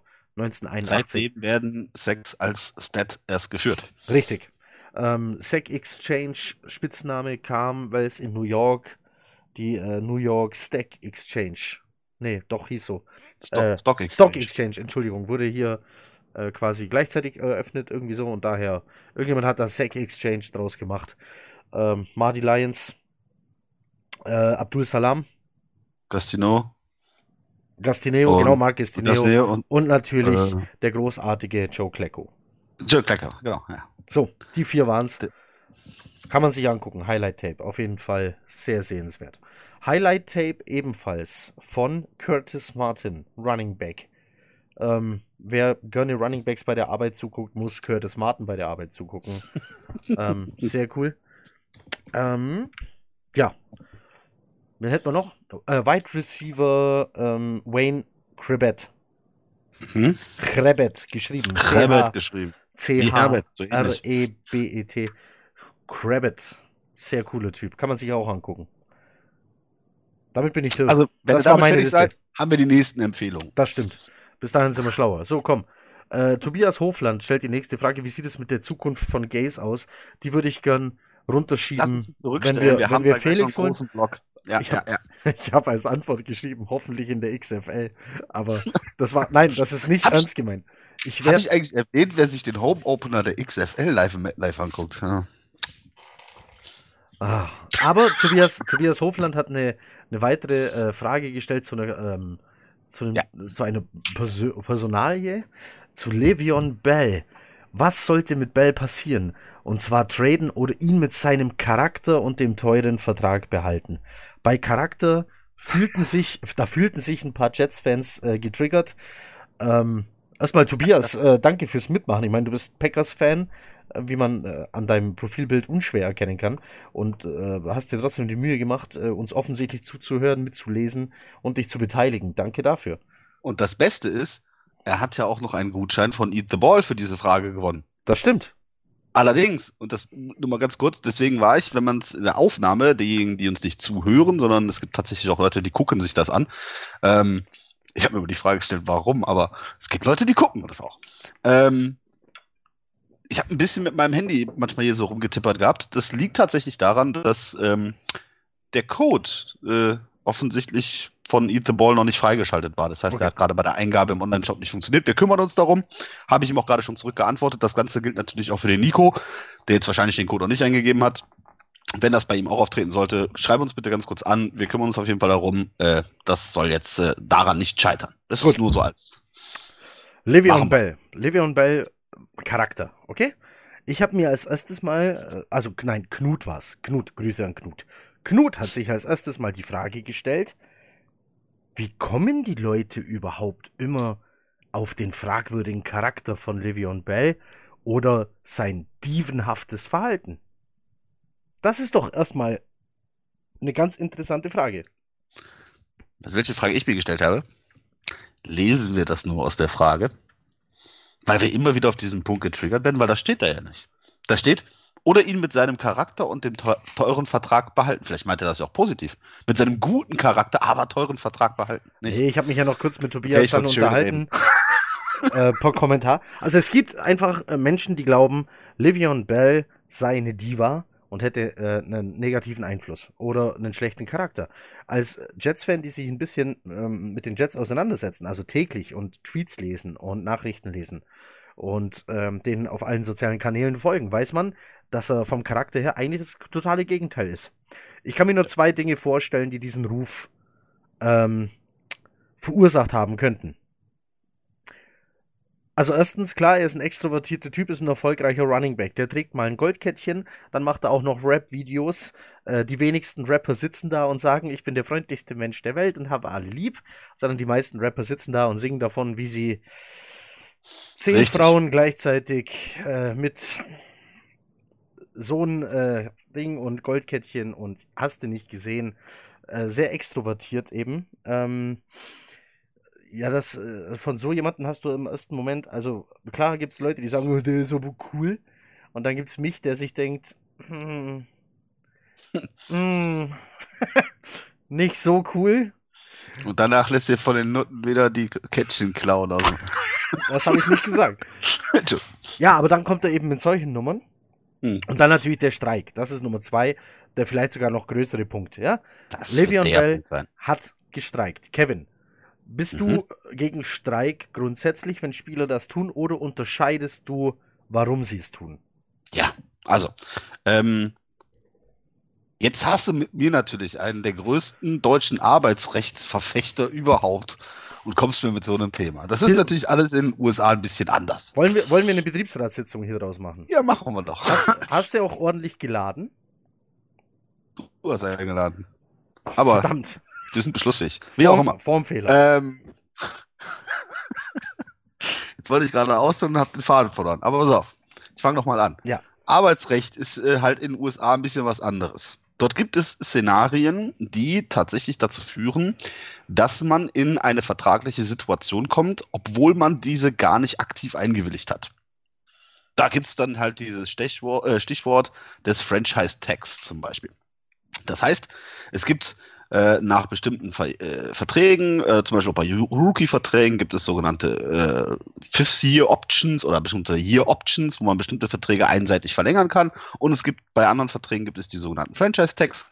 Das heißt, dass äh, der Verein bestimmen kann, dass du für ein im Zweifel recht hohes Salär also du kriegst, glaube ich, den Durchschnitt der Top 5 auf deiner Position oder so, der Top 10 mhm. auf deiner Position, irgendwie so. Also verhältnismäßig gutes Geld, aber sie bestimmen, du hast noch eine Saison bei uns zu spielen, ob du das nur willst oder nicht. Das heißt, diesen Vertrag hast du auf diese Dauer nicht unterschrieben, aber du wirst trotzdem quasi genötigt. Und jetzt weiß jeder, gerade auf der Position eines Running Backs, dein Leben in der NFL ist denkbar kurz in aller Regel. Sprich, die haben nicht so viele Jahre aktiv äh, im Durchschnitt, wo sie ähm, in der NFL erfolgreich spielen. Ähm, Und genau das war auch der Grund, warum Livion Bell gesagt hat, pass mal auf, ähm, ich sehe jetzt hier vielleicht für mich nicht das nächste Jahr und äh, ich möchte diesen aufgezwungenen Vertrag nicht. Ich möchte gerne auch mit den, mit den Steelers weiterspielen, aber ich möchte einen langfristigen Vertrag. Ich möchte aber nicht so ein aufgezwungenes Ding, so einen einseitigen, bestimmten Vertrag äh, zu den Bedingungen, die ihr alleine festlegt und ich einfach nur zu akzeptieren habe. Das ist nicht die Art und Weise, wie ich gerne mit einem Verein zusammenarbeiten möchte. Und aus diesem Grund, ja, ihr könnt mich zwingen, dass ich noch ein Jahr bei euch bleibe, aber ihr könnt mich nicht zwingen zu spielen. Damit verzichtet er auf einen Riesenhaufen Kohle. Also er ist ja in diesem Jahr im Zweifel äh, das wäre ja quasi sein bestbezahltes Jahr wahrscheinlich gewesen. Äh, da müsste man jetzt eigentlich mal gerade von ausgehen. Ähm, und er hat eigentlich auf den Großteil der Kohle verzichtet, weil er nicht sich zum Team gemeldet hat. Also nicht beim Training war, nicht bei den öffentlichen Terminen, nicht bei den Spielen. Und hat in diesem Jahr auch verhältnismäßig wenig bis kein Geld verdient. Aber Kevin, der Le'Veon Bell hat doch den Vertrag von den Steelers ausgeschlagen. Willst du jetzt damit sagen, es ging ihm gar nicht ums Geld, warum hat er denn dann nicht unterschrieben? Natürlich geht es ihm grundsätzlich um Geld. Jetzt mal ernsthaft, jedem, Entschuldigung, fucking NFL-Profi geht es nur um Kohle. Ja, das sind Maschinen, die seit Kind an gedrillt worden sind, diesen Sport bis zum Exzess zu machen und am Ende damit mit ein paar erfolgreichen Jahren, sage ich jetzt mal, ihre gesamte Familie auf Generation gesund zu stoßen. So die Theorie. Die meisten kriegen es dann aufgrund dessen, dass sie von dieser äh, Millionenflut überwältigt werden, dann nicht hin, das für Generationen auszusorgen. Aber nichtsdestotrotz, das ist eigentlich der große Plan. Und darauf ist auch die ganze Liga am Ende des Tages angelegt. Das ist ein Riesenbusiness und Geschäft für jede Franchise und für jeden Spieler. Ähm, er hat natürlich spekuliert, dass man äh, den Steelers äh, entsprechende Trade-Angebote vorlegt oder dass man von anderen Vereinen ihm die Möglichkeiten eröffnet, zu anderen Konditionen zu spielen und so weiter. Und deswegen ist er ja auch am Ende des Tages nach diesem Jahr äh, in die Free Agency und hat gesagt, ich werde mein Glück versuchen und schauen, was andere Vereine denn bereit sind, für mich zu zahlen. Und da kommt jetzt der Punkt ins Spiel, weswegen wir überhaupt wahrscheinlich in die große Gunst gekommen sind, äh, äh, ein Trikot mit dem Namen dieses Herrn in unserem Mannschaftsreihen äh, tatsächlich tragen zu dürfen. Ähm, hat sich ein bisschen verzockt. Ja? Also das Jahr Pause, ähm, keine Ahnung, ob es ihm sportlich geschadet hat, weiß ich nicht. Ähm, lässt sich nach dieser Saison schwierig einschätzen. Ähm, von den Bewegungen her wirkt er eigentlich immer noch wie der alte. Ähm, nur nicht mit dem gleichen Erfolg leider. Was aber in vielerlei Hinsicht nicht zwingend seine Schuld war. Ähm, meiner Meinung nach. Am Ende ähm, hat er aber einen Vertrag gekriegt, der wahrscheinlich unter seinen Vorstellungen lag, die er gehabt hat, als er damals in den Holdout, glaube ich, gegangen ist. Ähm, Verdient er jetzt 14? Ja. Irgendwie so, Pi mal Auge. Ähm, was natürlich für einen Running Back immer noch äh, äh, ein schönes Fund ist, braucht man nicht drüber reden. Ähm, er hatte, denke ich, aber auch mehr gehofft, weil er hat ja, glaube ich, irgendwann mal eine Aussage getroffen gehabt, äh, ich bin der beste Running Back der Steelers und ich bin auch der beste Receiver oder irgendwie sowas oder der beste äh, äh, Slot Receiver oder irgendwas, den, den ihr habt. Also bezahlt mich wie die beiden besten Positionen. Ähm, das hat er damit nicht ganz erreicht, äh, auch mit dem, mit dem Franchise-Wechsel. Nichtsdestotrotz, das Ganze zeugt nicht davon, dass er ein mieser Charakter gewesen wäre, um, um diesen großen Bogen jetzt nochmal zu schwingen. Ja, ich kann seine Position und die Tatsache, dass er in den äh, Streik gegangen ist, an dieser Stelle klar verstehen. Er hat einen aufgezwungenen einseitigen Vertrag, den er unter diesen Bedingungen nicht haben wollte. Und hat nicht die Möglichkeit bekommen, frühzeitig, sage ich jetzt mal, sein Glück am Markt versuchen zu dürfen. Das war auch der zweite Tag gewesen, muss man ja auch sagen. Genau, genau stimmt, das war sogar der zweite Franchise-Tag schon, richtig? Ja. Das war das zweite Mal, wo sie das getan haben. Das, das war ja, äh, da, das, war, das war ja mit ein Problem und die Laufzeit. Also der Vertrag, der ihm angeboten wurde, ging ja nur über zwei oder drei Jahre. Die Jets haben fünf geboten. Also das, das stimmt, da hast du natürlich noch einen Megapunkt noch on top gebaut. Das war schon also, das zweite Franchise-Tag. Er wollte ja also möglichst, möglichst lange mit möglichst hohen Garantien auch noch äh, quasi sich absichern. Ja, als Running Back, wenn du eine durchschnittliche Karriere von zweieinhalb Jahren in der NFL hast, was Running Backs tatsächlich haben, das ist kein Scheiß von mir, ähm, dann willst du das eben. Genau. Aber es gab genau in, der, in, in einer Saison später das Paradebeispiel, also letzte Saison das Paradebeispiel an der Stelle, wo ich es nicht verstehen konnte. Auch eines guten Running Backs, eines Melvin Gordons. Das war auch, wurde durch, durch die ganzen Medien getragen Und für mich beide Situationen überhaupt nicht miteinander vergleichbar. Ich fand, Weil äh, Melvin ich, Gordon ich fand ist noch schlimmer. im laufenden Vertrag Ich fand, gewesen. ich fand noch schlimmer Ezekiel Elliott. Weil der hatte ja Ja. noch mal ein Jahr dahinter. Also der hat ja quasi Ja. Äh, ja zwei Jahre vor Saisonende, kann man ja fast schon sagen. Also Ja, bei Sieg ist ja jedes Jahr Palaver irgendwie gefühlt. Da ist er, der, seitdem der da ist, ist er jetzt drei Saisons er jetzt gespielt? Ja, und gut, da war ja mal stra strafrechtlich. Aber, gut, äh, der, der, der Junge hat vertragsmäßig losgelegt mit weit, weit vor Vertragsende. Und das finde ich übertrieben. Also da muss ich sagen, nee, komm, Junge, du hast einen Vertrag und es ist kein schlechtes Geld. Äh, auf jeden Fall mehr wie bei, keine Ahnung, Aldi an der Kasse. Ähm, damit will ich nicht Leute schlecht reden, die bei Aldi an der Kasse arbeiten. Aber jemand, der bei Aldi an der Kasse arbeitet, verdient nun mal weniger als Ezekiel Elliott. Behaupte ich jetzt. Vermutlich. Wenn nicht, schickt mir eine Lohnabrechnung von euch, Aldi, und eine von Ezekiel Elliott. Schickt mir eure Joboffers. Und ähm, wenn ihr mehr verdient als Ezekiel Elliott, bewerbe ich mich bei Lidl. So. Sofort. nein, also, Whatever. nein, tatsächlich, war kein Schlechtreden des Einzelhandels, um Gottes Willen. Aber Ezekiel Elliott verdient nun mal sehr viel Geld. Ne? Mehr wie wir Du bist alle. heute politisch extrem korrekt, ne? Du hast heute irgendwie, weiß nicht, ne? Nein, ich finde, äh, so, Leute, wenn du an so einer Kasse arbeitest, dann musst du sowieso schon den ganzen Tag einstecken. Warum jetzt auch Mir noch, brauchst du das doch nicht sagen. Ich warum jetzt, nur, das warum jetzt auch noch in so einem Jets-Podcast äh, und einfach nur, weil ich mich falsch ausgedrückt habe. So wollte ich, so habe ich es Okay. ja gar nicht gemeint. So, ähm, nein, ich habe tatsächlich Mitleid mit jedem, der sehr viel mit Kundschaft zu tun hat. Also ich finde, Leute, die jeden Tag mit Kundschaft zu tun hatten, dürften jeden Tag eine Ohrfeige frei haben, ne? Ja, also so ein, ein, eine verteilen, einfach so. eine. Ja, Jeden Tag. Ich glaube, das würde, das würde extrem Dann bekommst, machen. dann bekommst du irgendwann in der Fußgängerzone so eine geschallert und weißt nicht warum. Und dann sagt er, Entschuldigung, ich arbeite im Einzelhandel. Einzelhandel. Und du denkst, alles klar, ist in Ordnung. Schönen Tag noch. Ja, und dann läuft man weiter. Ist okay. Ist Nee, Finde ich, find ich in Ordnung. Ganz ehrlich. Ja. Wir, müssen, Also, wir schweifen wir schweifen ein ab. klitzekleines bisschen Nee, ab. Aber also komm. wie gesagt, Ähm, wir, haben, wir haben Le'Veon Bell dann äh, von der ganz anderen Seite kennengelernt. Ja, der, auch der wollte nur politisch, eigentlich wollte er korrekt sein. Und, und zwar für andere Spieler. Der wollte eine, sagt man da eine Lanze brechen in der Situation? Nee, ist auch falsch. Aber der wollte Vorreiter sein für mehr Mitspracherecht der Spieler. Also, das Was? wollte er. Am, am gehst du liebsten, so weit? Gehst du so weit? so weit gehe ich. Der wollte äh, den Zwang des Franchise-Tag brechen und anderen vormachen, wie es geht. Bleib ein Jahr daheim, bekommst du trotzdem noch einen geilen Vertrag, obwohl du ein Jahr nichts gemacht hast und musstest den scheiß Tag nicht unterschreiben. Ich glaube, das war am Ende, das hat er nicht nur für sich alleine gemacht. Natürlich hat er es auch gemacht, um Gottes Willen. Aber Also, ich, da weiß ich nicht, ob ich so weit gehen würde, dass das jetzt, sag ich mal, so Symbolwirkung für andere Spieler die er- Motivation von ihm war. er ist, aber auch, er ist auch der Erste, der, der twittert. Ich bin ja in, seinem, in seinen Tweets ganz weit zurückgegangen, weil ich ja wissen wollte, um was es geht. Als David Johnson in den Vertragsverhandlungen war, Mhm. Wer war der Erste, der getwittert hat, Pay the Man? Das war Livion Bell. Und immer wenn Hm. Running Backs in Vertragsverhandlungen sind, twittert der Pay the Man. Bei Melvin Gordon genauso. Pay the Man. Ezekiel Elliott schreibt er Pay the Man. Also, der ist schon für seine. Pese, Pese Ivor. Äh, Pay the Ewok. Der ist für seine Zunft steht der ein. Und Mhm. Le'Veon Bell ist ja einer von den Running Backs, die sogar noch gerne auf die Fresse bekommen und für ihren Quarterback gerne blocken. So bekloppt das klingt. Das stimmt wiederum. Und Da auch, kommen wir direkt zum nächsten Punkt. auch für seinen ich. Quarterback ist er eingesprungen. Und zwar, Charakter. und zwar gegen die ganze NFL hat er gewettert und hat gesagt, Mhm. ihr habt meinen Quarterback verarscht mit eurer Tonaufnahme, die ihr nicht hättet machen können. Das war übrigens die IC Ghosts Affäre. Als die Großnummer. Mhm. So, da hat er sich mit der ganzen NFL und ESPN angelegt, weil sein Quarterback verarscht wurde. Und das gefällt einem Le'Veon Bell nicht.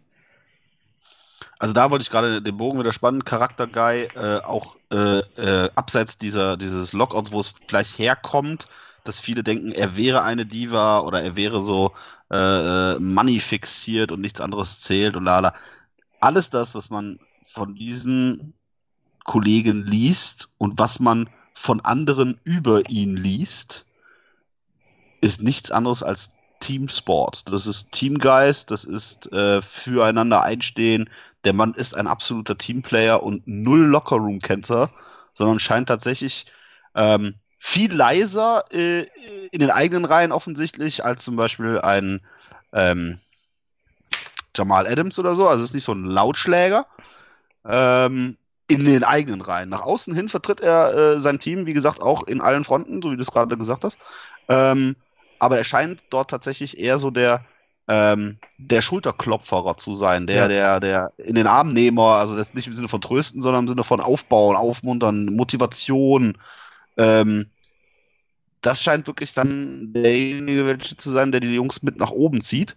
Ähm, und nichts anderes hat man die ganze Saison gelesen. Und ja. woher dann immer die Frage kommt, des, schlecht, des offensichtlich schlechten Charakters, ich kann, ich kann, nur, ich kann nur diese, ich kann nur ich, diese ich habe von den Steelers nicht sowas gelesen, abgesehen von der Tatsache, dass er eben ein Jahr äh, draußen geblieben ist. Also ich habe jetzt nie irgendwie von, wir hatten noch den Sebastian auch hier in dem Podcast, der hat ja auch ja. nichts Schlechtes berichten können äh, äh über, über Livion Bell. Ähm, also deswegen, ich glaube, also ich glaub, wenn, du, wenn du Le'Veon Bell richtig krumm kommst, dann kann es hässlich werden. Also auch seine Tweets, als er endlich Free Agent war, yeah, I'm free, I'm free, ist jetzt nicht so nett. Aber auf der anderen Seite war ja das sein Ziel. Warum nicht darüber freuen? Also ich glaube, äh, Adam Gaze hat ja ein paar Sachen gesagt in seinem Zusammenhang, äh, also Zusammenhang Le'Veon Bell. Die waren jetzt nicht so toll, die hörten Spieler bestimmt auch nicht gern. Und ich glaube, wenn äh, Adam Gaze da irgendwann mal den berühmten Tropfen ablässt, der das fast zum Überlaufen bringt, dann mhm. glaube ich, sehen wir einen anderen Le'Veon Bell. Aber ich glaube, bis es soweit ist, dauert es tatsächlich länger, als viele denken. Ja. Meine also, Lieblingsszene also, übrigens, äh, Le'Veon Bell, das war ein Trainingslager. Ähm, vorne standen an der vordersten Front so mit Trikots und, äh, und Stiften ganz viele dicke Männer mit Bärten. Ähm, so, die standen und alles, was ich sehe auf den Konzerten. So, sind dicke Männer mit Bärten. so, da standen die. Und da kam Le'Veon Bell und zog seine Schuhe aus und hat äh, so auf den Schuhen unterschrieben und hat dann so auf einen äh, dicken Mann mit Bart nacheinander gezeigt und hat gesagt, jetzt gehst du auf die Seite und du gehst auch auf die Seite und du gehst auch auf die Seite. Und irgendwann tauchte da ein kleines Mädchen auf, das da versuchte, irgendwie durch und vorbeizukommen und es nicht geschafft hat. Le'Veon Bell ist selber Vater einer Tochter. Ähm, ich glaube inzwischen sogar zwei. Mhm. Unsicher. Aber kleines Mädchen, Babygirl jedenfalls, ähm, und ich und glaube, jetzt in Schuhgröße 46 reinzuwachsen. Und, genau. und, und, hat dem Mädchen seine Schuhgröße 46 geschenkt. Nein, der hat das unterschrieben, der hat das Mädchen äh, gesehen, erkannt, hat gesehen, dass die nicht durchkommt und hat die Jungs auf die Seite geschickt und seine Schuhe ihr gegeben und niemand anders. Ah. Coole Aktion. Natürlich war da eine Kamera daneben und da kannst du wieder sagen, Kamera tauglich verkauft, aber ich glaube, als Vater einer Tochter, der ist so. Ja. Der, der, also ist, der, ist, der, ist, wie Jamal Adams. Jamal Adams sieht in den Fans immer äh, wie er früher war, als er noch Fan war und da selber oben stand und ein Autogramm wollte. Und Le'Veon Bell sieht da halt dann seine Tochter. So, ähm, noch eine coole Aktion übrigens, haben wir aus, aus erster Hand, haben wir, Quelle haben wir, ja. Von der Gangrene Germany war jemand drüben auf einem Spiel, stand da am Spielerausgang, Le'Veon Bell lief vorbei und sie rief, ich komme hier extra aus Deutschland für ein Autogramm, bleib stehen. Also ich glaube, sie hat bitte gesagt, vermute ich einfach mal. Also der Wortlaut ist jetzt nicht eins zu eins. Sie hat uns nur diese Nachricht geschrieben. Und Le'Veon Bell hat das gehört, blieb stehen, kam zurück und hat ein Autogramm gegeben. So, das ist Le'Veon Bell. Er hätte es nicht tun müssen. Ich hätte es nicht gemacht. Ich habe keine Brüste. Äh, also egal. Was? Tja, nein, also für mich Le'Veon Bell, ja. Le'Veon Bell ist bei weitem ein besserer Charakter, also auf viele Fans äh, gewirkt haben mag. Und für mich darf und muss er eigentlich bleiben, allein für diesen Lockerroom. Äh, ich glaube, der kann auch ganz viele Leute auf den Boden der Tatsachen holen und sagen, du pass auf, mach das doch besser, so wie ich das mache. Ich hätte mir bei ein paar Tweets von Jamal Adams zum Beispiel gewünscht, dass er eher gehandelt hätte wie ein Le'Veon Bell. Nimmt dem Mann das Handy weg. Manchmal. Also, äh, ja, das ist vollkommen richtig. Also ich, ich hoffe, ich hoffe, ich hoffe, ich hoffe. Ich meine, wir haben äh, äh, diese Frage, was passiert mit Bell in der kommenden Saison? Was soll mit Bell passieren in der kommenden Saison? Heiße Frage. Ähm, wir haben in verschiedenste Richtungen ist diskutiert worden in internen Reihen. Ähm, es gab verschiedenste Artikel, auch die den Sachverhalt an der Seite schon so ein bisschen mit angezogen haben. Sebastian hatte letztens, glaube ich, auch noch einen veröffentlicht gehabt, wo er einen äh, Trade ähm, ich sag mal, Konzept oder Vorschlag äh, äh, oder Gedanken äh, erarbeitet hat, was er denkt, was das Beste wäre. Ähm, das liest auch, das liest sich auch alles logisch, aber das Herz sagt was anderes. Also ich kann einfach nur sagen, ich bin so froh, wir haben so gefeiert, einen endlich mal wieder in, in, in der Prime existierenden Topstar der NFL in den eigenen Reihen haben zu dürfen. Ja. Verdammte Axt, jetzt hast du ein Jahr lang diesen Mann in nicht optimalerweise eingesetzt hinter einer Line, die nicht optimale Möglichkeiten geboten hat. Ich drücke es immer sehr verharmlos aus. Ähm, da willst du den noch nicht direkt wieder loswerden. Vor allen Dingen, ich sag's mal blöd, für das wahrscheinliche Kleingeld, was du dafür kriegst. Ja. Also im Sinne von Picks oder was auch immer. Also bitte, bitte, bitte, liebe Jets, keinen Scheiß machen, behaltet diesen Mann und baut ein Team um ihn rum. Ja, also ich glaube, also. ich glaube, der muss bleiben, der hilft Sam Darnold ähm, ungemein und sei es nur, wenn er ihm wieder mal den Rücken stärkt. Ähm, der ist vom Charakter her, für mich ist er ein Typ, der bleiben muss der in den Lockerroom gehört und er hat einen Vertrag, von dem ich sowieso nicht glaube, dass irgendein anderes Team so wahnsinnig ist, uns den abzunehmen. Und wenn sie den abnehmen, dann für so einen geringen Preis, dass ich darauf verzichten kann und lieber einen Livia und Bell im Team habe. Also von mir aus kann er bleiben. Und ähm, ja, klar, es ist ein Running Back, den kannst du wahrscheinlich noch leichter ersetzen als vieles anderes. Aber wer nimmt mit dem Vertrag? Also behalten doch lieber und guck lieber nach der Saison. Guck doch, guck doch lieber, Vertrag, dass jemand, ne? dass jemand äh, Spielzüge entwirft, die ihm helfen oder eine O-Line baut, die ihm hilft. Meinst du? Also ich habe da nicht so viel Ahnung von, aber das Spielfeld ist ja relativ breit. Ja, ne? man kann auch außen rumrennen. Weiß keiner. Weiß keiner. Ist ein Geheimnis. Top Secret. So, komm. Wir sind bei einer Stunde 15. Wir müssen es langsam laufen lassen. Ehrlich. So. Äh, es geht weiter mit, ist Sam Darnold der Richtige? Ich glaube, wir haben das im Podcast schon ganz oft diskutiert. Ähm, ich glaube, wir sind beide einer Meinung, wenn wir sagen, er hat das Talent, er hat die richtige Einstellung, er hat das Potenzial und das lässt er auch immer wieder aufblitzen. Er macht immer noch Rookie-Fehler, die er nicht machen sollte und braucht jemanden, der ihn an der Hand nimmt und ihn nach vorne bringt. Und dann ist Sam Darnold ja. definitiv der Richtige. Das ist unser Franchise-Quarterback. So. Da könnten wir jetzt schön die Frage eigentlich vorziehen, die unten vom Alex Mauser gestellt worden ist. Die hast du relativ unten einsortiert gehabt, nämlich die Tatsache, wie sieht es denn eigentlich mit einem Backup-Quarterback ja. bei den Jets aus? Und oder brauchen wir einen Quarterback-Coach in der Mentorenfunktion? Wir hatten McCown äh, in der ersten Saison in seiner Dualrolle, also als spielender Mentor. Ja. Ähm, und jetzt sagst du, wir sehen einen Sam Darnold tatsächlich mit dem Talent gesegnet, das wir brauchen für unseren Franchise Quarterback, aber er ist noch nicht da, er braucht mehr Unterstützung. Ich will nicht direkt auf Gays Thema eingehen, weil aktuell ist er ja der Quarterback-Flüsterer. Das kann ich mit einem Satz, kann ich das erschlagen, da brauchst du gar nicht diskutieren. Das hat er bei den Dolphins auch schon so gemacht. Er duldet niemanden, der den Quarterback äh, anders beeinflusst, als er das tut. Ähm, das bedeutet, er würde es nicht dulden, einen erfahrenen Quarterback in Mentorrolle zu holen, wie in Josh McCown und Fitzpatrick vielleicht. Typen wie die ja lang in der Liga sehr erfahren. Ähm, ich würde das aber bevorzugen, denn offensichtlich kann Adam Gaze nicht alles alleine machen. Ja, der ist mhm. Head Coach, Offense Coordinator, Quarterbacks Coach, ich weiß nicht was noch alles. Ähm, es funktioniert nicht. Es wäre schön, jemanden er zu haben. Er trägt die rote Flagge nicht. Das stimmt, das macht er nicht. Dafür hat er keine Zeit, weil er sonst schon so viel macht. Also wenn er nicht mal Zeit für die roten Flaggen hat, braucht er mir auch nicht erzählen, dass er wirklich Zeit hat, sich während dem Spiel intensiv das, mit Sam Darnold hinzusetzen. Da habe ich eine interessante Statistik. Einfach nur mal gerade, ich weiß, du willst jetzt hier gerade ein bisschen rushen, habe ich das Gefühl, weil wir uns natürlich relativ viel Zeit gelassen haben mit dem ganzen Quatsch. Äh, Im Sinne von äh, Themen weitschweifender zu behandeln als ursprünglich gedacht. Aber jetzt pass auf, jetzt habe ich eine Statistik für dich.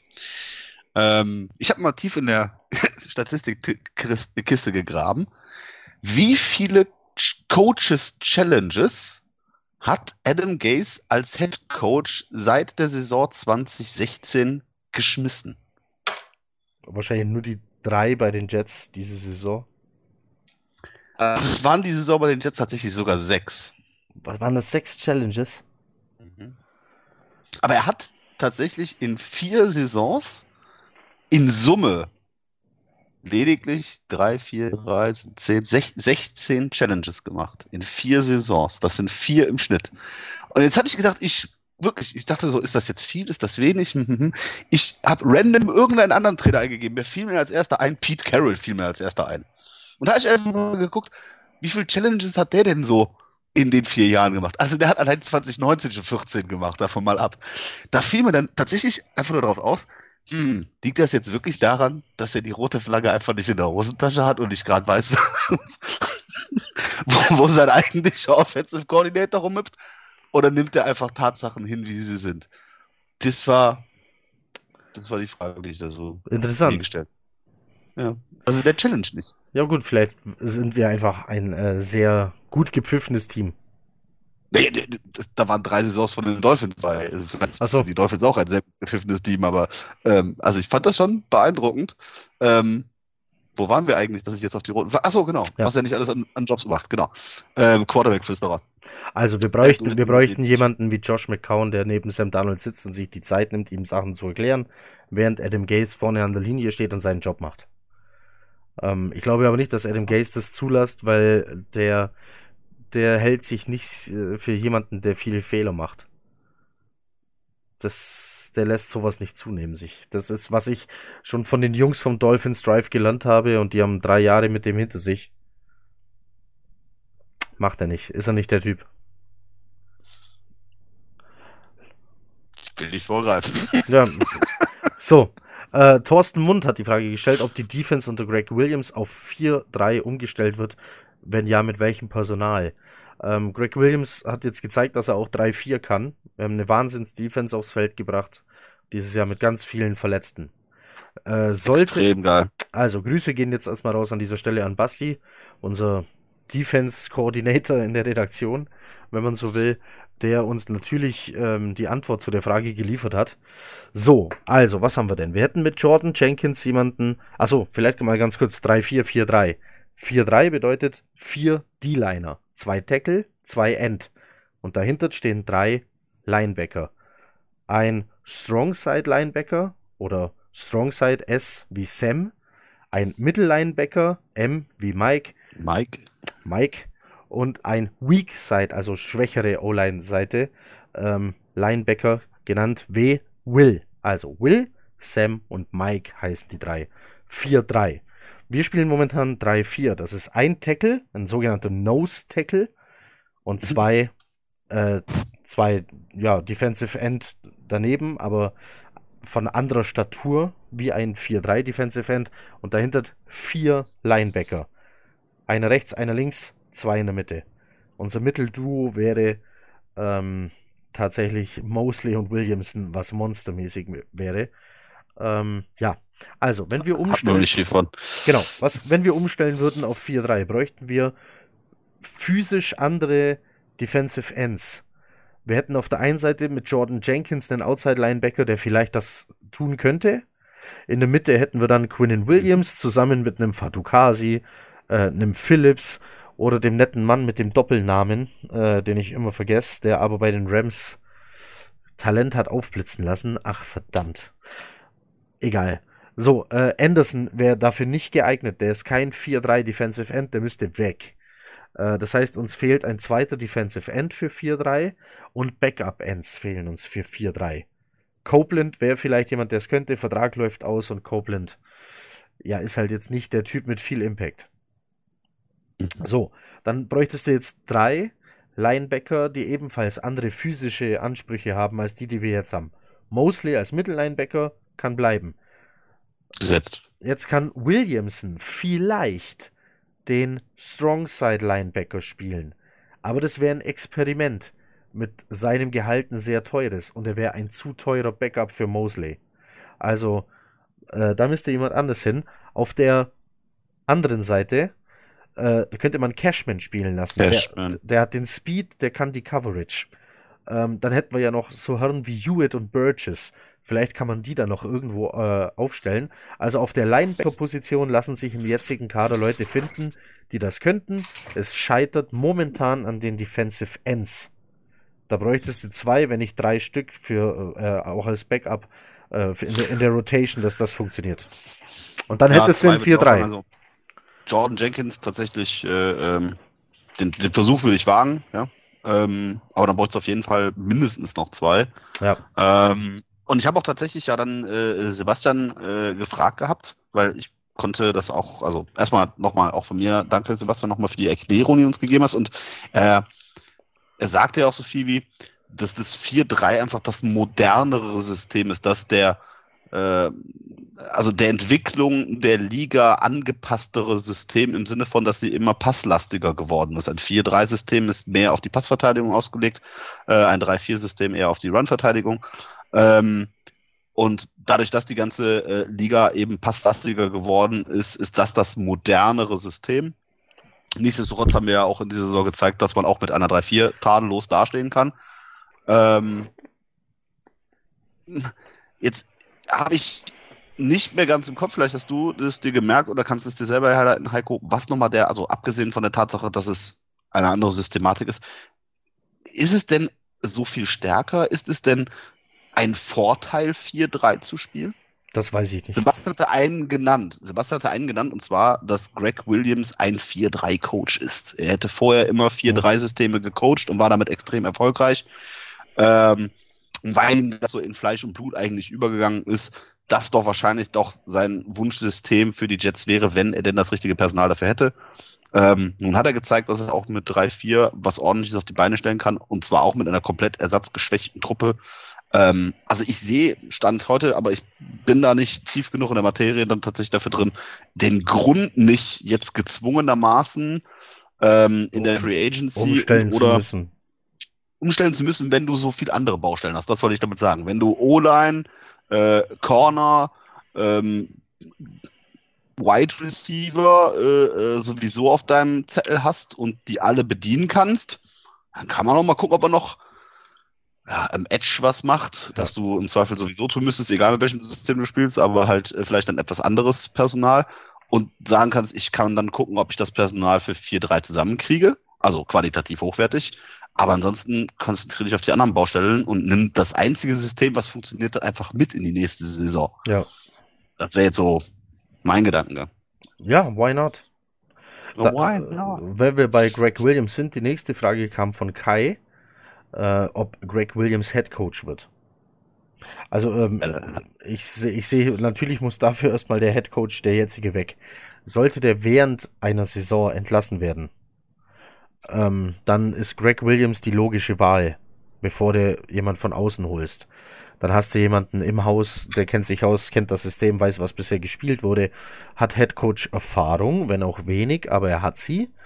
Ähm, Auch mit der Saison übernommen und zwar erfolgreich. und meine Lösung wäre dann, weil du brauchst ja dann, äh, weil ja Adam Gaze viel gemacht hat äh, auf einer Position, du brauchst ja dann jemanden, der die Offense führt. Und da haben wir jemanden im Haus. Unser jetziger Running Back Coach war mal Offense Coordinator der Lions äh, in dem Jahr der Lions, als deren Offense die wenigstens Penalties hatte, aber die zweitmeisten Passing Yards oder so. Leider sind meine Notizen gerade nicht hier, wo sie sein sollten und deswegen habe ich den Namen nicht parat. Aber unser jetziger Running Backs Coach hat Offense Coordinator Erfahrung und könnte dann die Offense weiterführen. Sollte Adam Gase die ganze Saison als Head Coach bleiben und wird dann nach der Saison einfach nicht verlängert oder Black Monday fliegt er dann raus oder was auch immer, sieht die Sache Jim wieder Bob, an. ja? Jim Bob heißt er, ja klar, wie bei hier Gute Nacht John Boy. Ja, hätte, Ja. hätte ich mir Ja, merken Jim können. Bob. So, also Jim Bob heißt er. Ähm, Jim Bob Kuter. Mhm. Ja, so, also der war schon mal Offense Coordinator bei den Lions.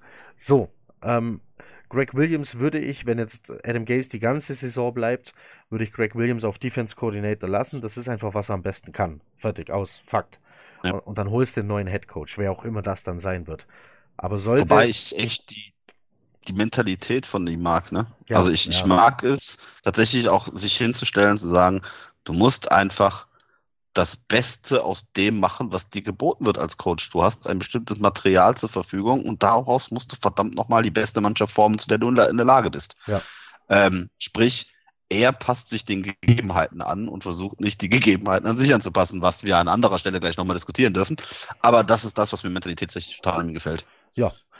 So, ähm, ja, das, ich glaube, damit ist die Frage ganz gut beantwortet. Also, wenn während der Saison was passieren sollte auf der Position, dann hast du mit ihm jemanden im Haus, der das kann. So, und denn, der ist dann die logische, die logische Wahl einfach. So, jetzt kommen wir zu den Fragen von Marc, der war wieder fleißig. Ähm, Marc hat gefragt, wie wird Douglas die Lücken im Roster füllen?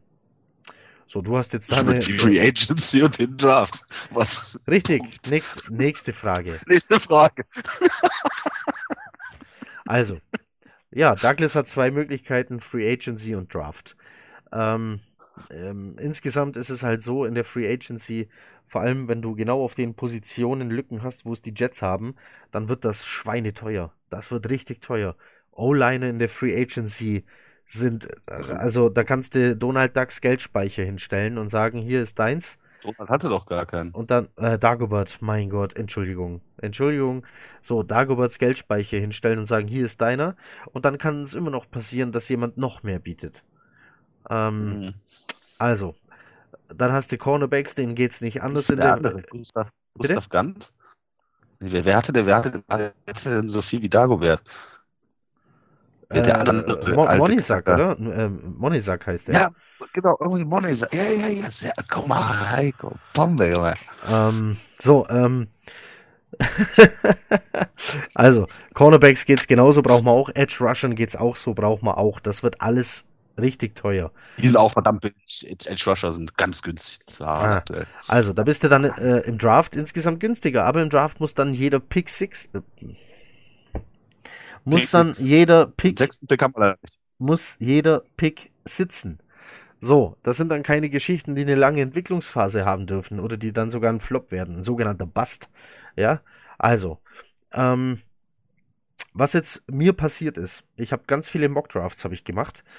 Äh, auf Draft Network zum Beispiel.com kann man selber Drafts machen, suchst du dir ein Team aus und wie viele Runden du draften willst und nach bestimmten Ranglisten geht dann das vor und dann machst du halt deine Picks. Ähm, wenn ich in der ersten Runde einen der Top Tackle bekommen habe, habe ich den genommen. Wenn die Top Tackle weg war, habe ich die besten Interior O-Liner genommen, ein Biadash zum Beispiel, der aber mit Pick 11 stand jetzt, werde zu früh genommen. Natürlich, wir sind weit weg von ganz vielen Scout Reports und der Combine. Kann sich noch viel tun, aber okay, kann man machen. Ähm, was immer zu dir gefallen ist, auf 11 waren Top Wide Receiver. Einer, einer der drei Top Wide Receiver war da. Wide Receiver zu nehmen mit Pick 11, wenn du solche Needs hast, ist komisch. Edge, Edge Rusher könnte man nehmen, äh, um da eine Frage vorzugreifen. Ähm, wir wurden gefragt, ob wir irgendein Szenario sehen, dass die Jets in der, im Draft nach oben traden, um Chase Young zu holen. Um Chase Young zu holen. Äh, die Frage kam von Ole. Ole, wenn, wenn die Jets nochmal die Line draften, egal wie gut der ist, dann, dann, also dann rupfe ich mir die Haare aus. Das, das ist, bitte, bitte, oh, bitte Offense, bitte O-Line, bitte, bitte, bitte. Man hat jahrzehntelang, also Jahrzehnte nicht, aber man hat jahrelang verschlafen, O-Line zu draften. Jetzt haben wir da kein, kein ta junges Talent hinten anstehen, das äh, sofort einspringen könnte und haben den Salat und stehen mit einer Kack-O-Line da, die vollkommen überbezahlt ist. Genau deshalb, ja. bitte, Offense. Am besten O-Line selbst wenn, mit was willst du denn da hochtraden? Jetzt mal ernsthaft. Wie, wie, was willst du denn alles dran geben, um da hochzukommen? Das sind Ole, Ole, Spots musst du? Ole gehört zu denen, die den Trade von Jamal Adams ähm, vermuten, sehen, befürchten, was auch immer. Ich sehe den überhaupt nicht. Ich sehe den null. Jamal, ja, es gibt Spieler, um die baut man sein Team. Und so einer ist Jamal Adams. Fertig aus. Das, das ist ein Fakt. Egal welche Position der spielt. Und, und ohne hast du einfach gar kein Material, was du anbieten kannst. Du hast keinen Spieler, den du anbieten kannst für irgendwelche Draftpicks außer Jamal Adams. Du hast keine, ähm, ja, was, was willst du, also nochmal, wie viel, wie viel Chase Young, wo wird er gehen? Top 3? Ja. So. Das heißt, du willst es acht Spots nach oben. Ja. Das ist ganz schön teuer. Ja. Also, ähm, da kannst du dann über die, die, den, den nächsten First Jahres, äh, äh, also deinen jetzigen First Rounder, den nächsten First Rounder und wahrscheinlich noch einen, einen Second Rounder im nächsten Jahr dazugeben, um Defense zu holen.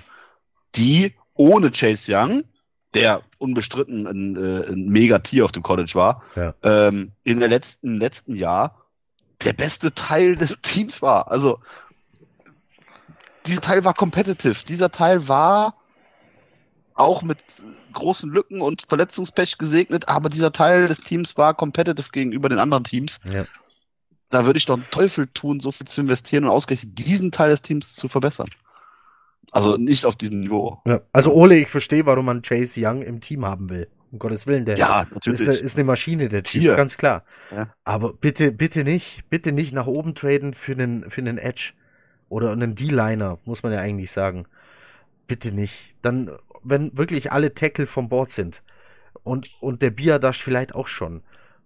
Und jetzt hast du die Wahl, Quarterback brauchst du keinen, nehme ich jetzt einen Wide Receiver oder nehme ich einen Edge Rusher und dieser Espinesa oder wie der heißt, ähm, oder dieser Junge von, ähm, sag schon, von Penn State mit dem Doppelnamen.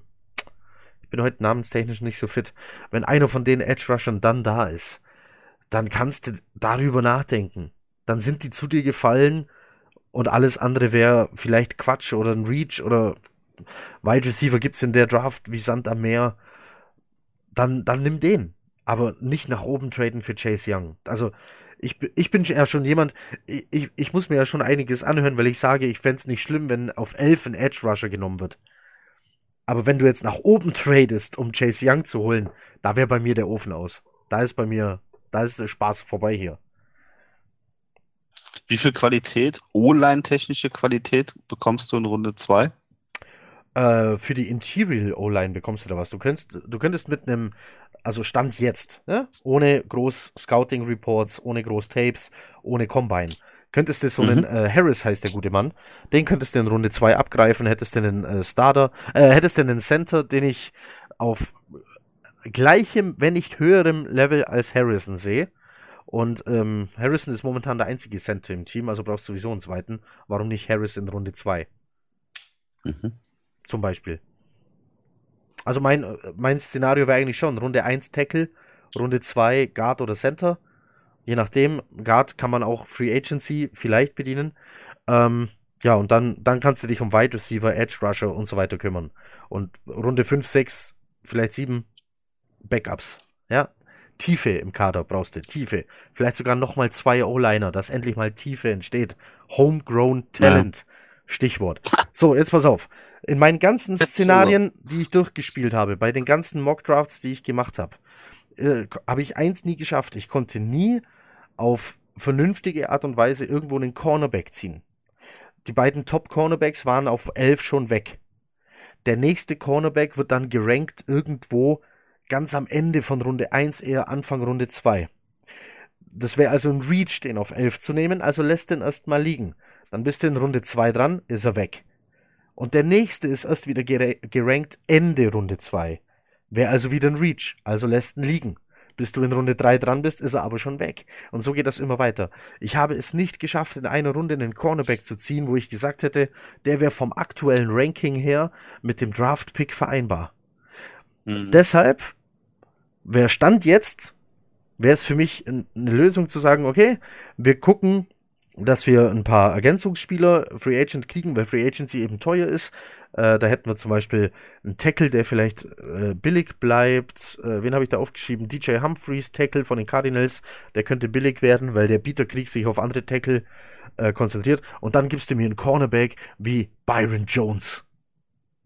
Mhm. Gibst du mir Byron Jones, zahlst du ihm richtig Kohle, hast du einen Cornerback, der hoffentlich kein zweiter Truman Johnson wird. Und dann hast du das 27 Problem. Jahre.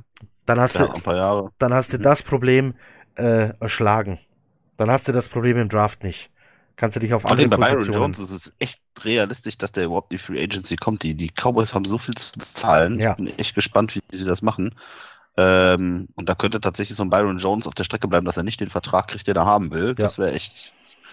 Na, dem bin ich auch wir schweifen quasi ja schon fast in die nächste Frage. Genau, da sind wir nämlich unsere, unsere Lieblings-Free Agents wurden wir gefragt von Marc. Also Überleitung des Todes. Ja, bei uns beiden steht Byron Jones ganz weit oben auf dieser Liste. Aber extrem. Ich habe noch Clowney. Jadavion Clowney, ich mag ihn einfach. Der hat mir bei den Texans schon gefallen. Da stand er immer im Schatten von JJ Watt. Und JJ Watt, ihr müsst mal aufpassen, wenn ihr JJ Watt spielen seht, der wechselt die Seiten. Äh, Im Spiel gegen die Bills war er komischerweise immer auf der Seite, auf der ein Rookie-Tackle stand. Und das arme Schwein auf der anderen Seite musste sich mit den ernstzunehmenden O-Linern rumschlagen. Ja, kein Wunder, dass JJ Watt solche Stats hinlegt und der Clowny nicht. Clowney hat sich jetzt allein von den Stats her sehr gesteigert von Texans auf Seahawks.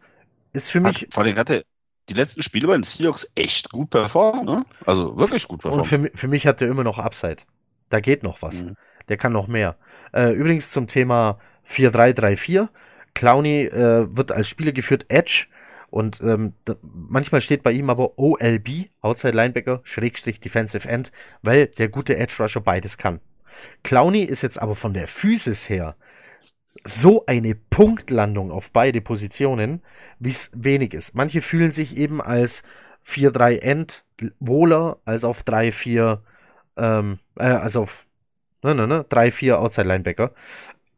Clowney ist es egal, weil er beides von der Physis her optimalisiert. Deswegen ist Clowney bei mir ganz weit oben. Der wird aber schweineteuer. Wir reden hier von Lieblings-FAs, nicht von realistischen. Nur zur Info. Wir lieben von Lieblings-FAs. Deswegen Ja, ja. ist er dann noch der nächste. Ist, äh, äh, hier, sag schnell, Chuck Barrett. Bei dir? Oder, Buccaneers. ja, ja, Buccaneers. 20,6 hat er. 19,56. Maschine. Auf jeden Fall. Wir brauchen mehr Maschinen. Auf jeden Fall. Äh, äh, Armstead von den 49ers, Edge Rusher. Finde find ich cool. Ansonsten, Ich habe noch Ja. auf, äh, pass auf, wir haben beide auf unserer Liste Joe Scobert. Der ist Inside, Ja. der ist Inside Linebacker. Und wir haben beide das Problem, Ja. was die Jets nicht brauchen, ist ein Inside Linebacker, aber wir mögen beide Joe Scobert. also, ist auch so eine Maschine, der Ja. Typ. So White Machine. also pass auf, ich habe Ja. noch für die O-Line, ich habe Jack Conklin, äh, Right Tackle Tennessee Titans, ist jetzt 25 Jahre alt. Äh, kann aber was. Joe äh, Tooney, Thuney, wie auch immer man ihn ausspricht, Guard von den Patriots. Aber mit Patriots O-Linern bei anderen Franchises hat Pear mich gewarnt, gibt es Probleme. Und Pear hat meistens recht. Deswegen würde ich bevorzugen Brandon Scherf, Guard, Washington Redskins, 28 Jahre alt. Wide Receiver habe ich einen einzigen gefunden, der mich irgendwie anmacht. Das ist Brishard Perryman. Weil sowas wie ein Funches oder ein Dorset oder äh, wen gibt's, wer, wer ist denn da noch alles Free Agent? Die machen mich äh, Taye Sharp von den ist- Titans. Ist Äh, nur dritter Receiver, ist nur dritter Receiver bei den Buccaneers Ja. eigentlich, ne? Den, also die, Boah. die machen mich. der wäre auf jeden Fall eine Option, wenn, wenn wir, äh, ähm, sag schnell hier, Robbie abgeben Ja, müssten, ja, ja, ja. Grund auch immer, ähm, wäre der echt eine Option, weil der auf jeden Fall auch so ein Deep Threat ist, der ist schnell, Also, ähm, ähm, Per Perryman muss man, muss man auch sagen, den haben die Buccaneers relativ günstig bekommen. Der war, ist bei den Baltimore Ravens viel durch Drops aufgefallen, aber er hat die Größe, der hat eine Physis und er hat Speed und er hat bei den Buccaneers äh, wurde hatte so seinen zweiten Frühling hatte der auf einmal, seinen ersten eigentlich, wenn man so will, weil er ist noch jung.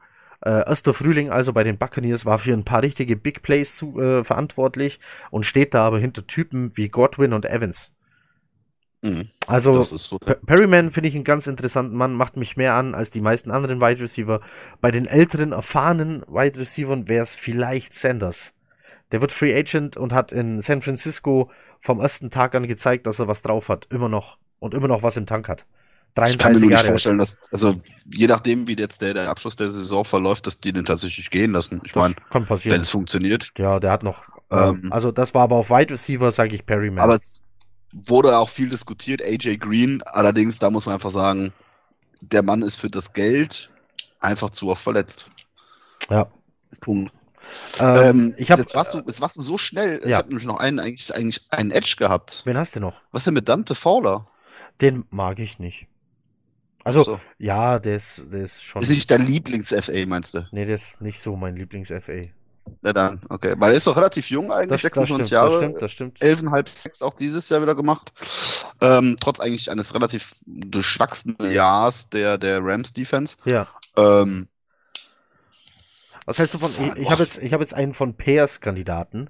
Äh, Pear steht auf James Bradbury, Cornerback, momentan Panthers oder war Panthers. Bradbury hat eine geile Saison gespielt und ist ähm, schon, der geht schon ran. Aber Mhm. der hat halt auch erst für einen Cornerback erst acht Karriere-Interceptions. Das ist schon dünn. Eigentlich. Aber vielleicht wirft auch einfach Dünn niemand in seine Richtung, weil er so gefährlich ist.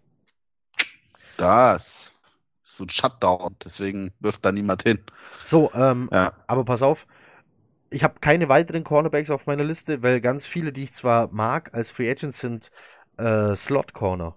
Und ich, ich wollte sagen, ich habe noch einen Call, den wir, den wir als Free Agent verzicht, äh, äh verpflichten müssen. Ja, Brian Poole. Also, unser. Genau. Unbedingt.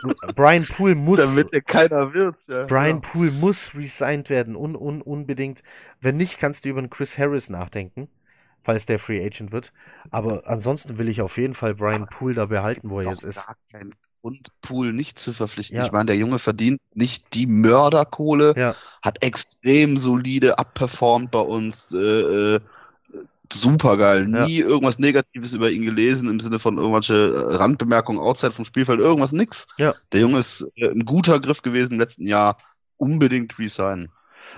Also einen habe ich noch auf meiner Liste, das ist äh, Conor, Mac Conor McGovern, der wäre Center von den ähm, äh, von den Broncos. 26 Jahre alt, bei Pro Football Focus mit 71,9 bewertet in der Saison 2019. Ähm, und hat einen Sack zugelassen letzte Saison. Das ist gar nicht so schlecht. Und ich glaube, unter 30 Quarterback Pressures zugelassen. Das ist auch, klingt das mal viel, was? 30 Mal, aber das ist, ähm, es gab Quarterbacks, denen ist das in einem Spiel passiert dieses Jahr. Also, mhm. wenn Jamais Winston äh, musste ein paar Mal um sein Leben rennen, du. Ja, das ist ein paar Quarterbacks dieses Jahr passiert. Deshaun, ich hab, ich hab sogar noch ah, Quatsch, nicht, nicht Jamais Winston, Watson. Deshaun ja. Watson, mein Gott. So, das waren meine. Ja, also ich hätte sogar noch zwei. Einen, ähm, wo wahrscheinlich der Name besser klingt, als tatsächlich am Ende des Tages in den letzten, sag mal, zwei Saisons war. Vic Beasley. Ach so, ja, stimmt. Äh, von den, von den Bills. Von den Falcons. Ach, von den Falcons. Der, der Beasley. Richtig. Ähm, ist äh, Defensive End, hat äh, eigentlich in der Saison, wo sie äh, in den Super Bowl gewandert sind, für mich ein super geiles Jahr gehabt. Danach ist es ein bisschen untergetaucht. Das lag aber, glaube ich, an der komplett schwächelnden äh, Defense der, der Falcons. Ähm, den könnte ich mir doch vorstellen. Der wird Free Agent, der ist 28. Ja. Da ist vielleicht noch was im Tank. Ähm, und ansonsten einen, den ich eigentlich nur vom Fantasy so ein bisschen auf dem Zettel hatte, ähm, aber für mich da einer der absoluten Punktegaranten in der Defense war. Und das ist Logan Ryan, Cornerback der Titans. Hat als, äh, man möchte es glauben, als Fantasy-Owner äh, oder nicht, als bester Cornerback äh, im Fantasy in unserem System abgeschlossen. Wer war das? Logan Ryan. Von den Titans, siehst du? Unspektakulär, äh, hält sich zurück, aber hat extrem gute Stats gehabt. Also ich müsste jetzt mal nachgucken, aber das, ein Tier unter und under the radar Tier quasi. Under the radar ist gut, weil under the radar ist billig. Billig. ist allerdings auch schon äh, 29, ähm, wird glaube ich sogar 30, bevor die Saison losgeht. Ähm, hat allerdings äh, in seiner gesamten Karriere nur drei Spiele verpasst. Hm. Also, ähm, was unsere Jungs äh, kosten könnten und so weiter, das überlassen wir Basti in seinen ähm, Caps, äh, Sal Salary Cap äh, Geschichten mit Per zusammen die machen das genau. hervorragend, erklären auch ganz viel von den Begriffen und so weiter. Könnt ihr euch auf jeden Fall noch angucken und durchlesen, was da alles geschrieben und aufgenommen wurde. Der Podcast ist sehr interessant für alle, die es interessiert. Und da sind auch eben ganz viele Zahlenspiele dabei. Und von all den Jungs, die wir jetzt hier genannt haben, können die sich mal damit auseinandersetzen, wie die dann auf den Cap Space hauen. Überhaupt. Die, die, die ganze Crew rund um wir bilden unser neues Team im Sinne von Draft und Free Agent, die scharren ja alle schon mit der Füße äh, und den Hufen. Das ist ja unglaublich. Also da wurde quasi schon am zweiten Spieltag der Regular Season schon über den nächsten Draft wieder gesprochen. Äh, ja, ich will nicht übertreiben, aber so ähnlich. Ähm, da kommt auf jeden Fall noch einiges auf euch zu. Das ja. stimmt. So, komm, wir machen Adam Gaze, wir holen Felix. Machen wir Adam Gaze und holen Felix? Wir holen jetzt Dann machen Felix. wir Adam Gaze und holen Felix. Ähm, achso, ich muss ja holen. Du holst, ähm, ich erkläre kurz, um was es geht. Also, die Fragen zu Adam Gaze okay, waren unterschiedlich. Wir haben also die Meinung von Marc, die er uns geschickt hat. Der gleichen Meinung ist Felix, dass man einem Coach auch Zeit geben muss und nicht gleich schreien darf, dass man ihn entlassen muss. Ähm, dass auch ein Coach nichts machen kann, wenn er kein Personal hat. Das heißt, er braucht eine, eine komplette O-Line, eine bessere O-Line, eine O-Line ohne große Verletzungen. Der braucht ähm, Sam Darnold einfach mal eine ganze Saison fit und ohne Mono oder sonstigen Quatsch.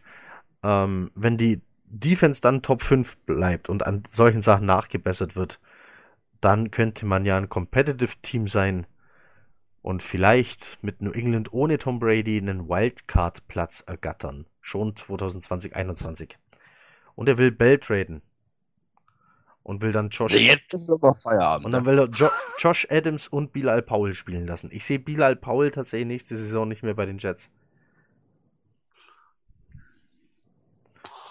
Obwohl, weiß ich nicht. Also er hat mindestens noch mehr Snaps gekriegt als Montgomery. Das ist ja das Schlimme und Tragische eigentlich an der Kiste. Das stimmt. Ähm, was, was den Felix betrifft, ähm, ich, ich habe sein Händel nicht.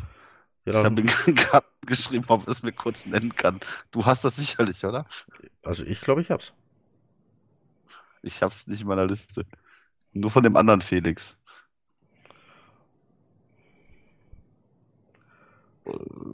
Kannst du das dann schwärzen? Kannst du bestimmt. Ah, ich schwärze. Ich glaub, ich schwärze alles. Du schickst mir nachher eine Videofile. Okay. Das war der falsche Felix. Heute funktioniert nicht nahezu alles. Auf Anhieb. Das gibt's ja nicht. Ich hab doch schon mal zusammen mit dem Felix einen Podcast gemacht, oder nicht? Ja, Also nicht äh, mit unserem ich auch. Felix, Ich, ich auch, aber ich glaube, da hat Basti die Gruppen gemacht. Es antwortet leider. Auch keiner. Ha. Wir können das auch schneiden. Also Wir können nicht nur schwärzen, wir können auch schneiden.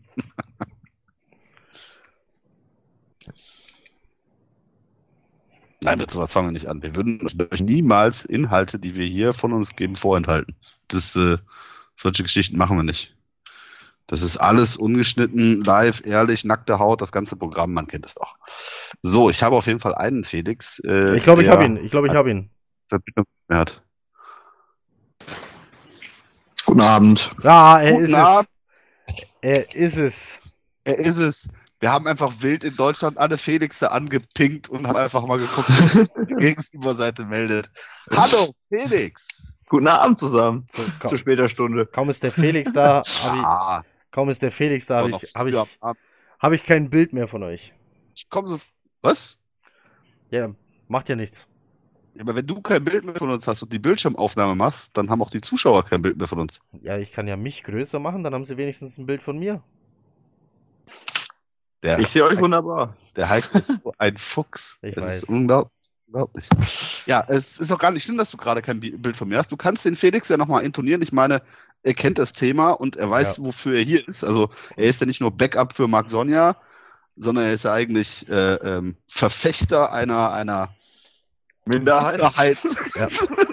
der quasi das Wort aus Felix, In der Mal gehe ich mal ein Bier holen. Moment. das wollte ich eigentlich auch noch machen. Also komm, Felix.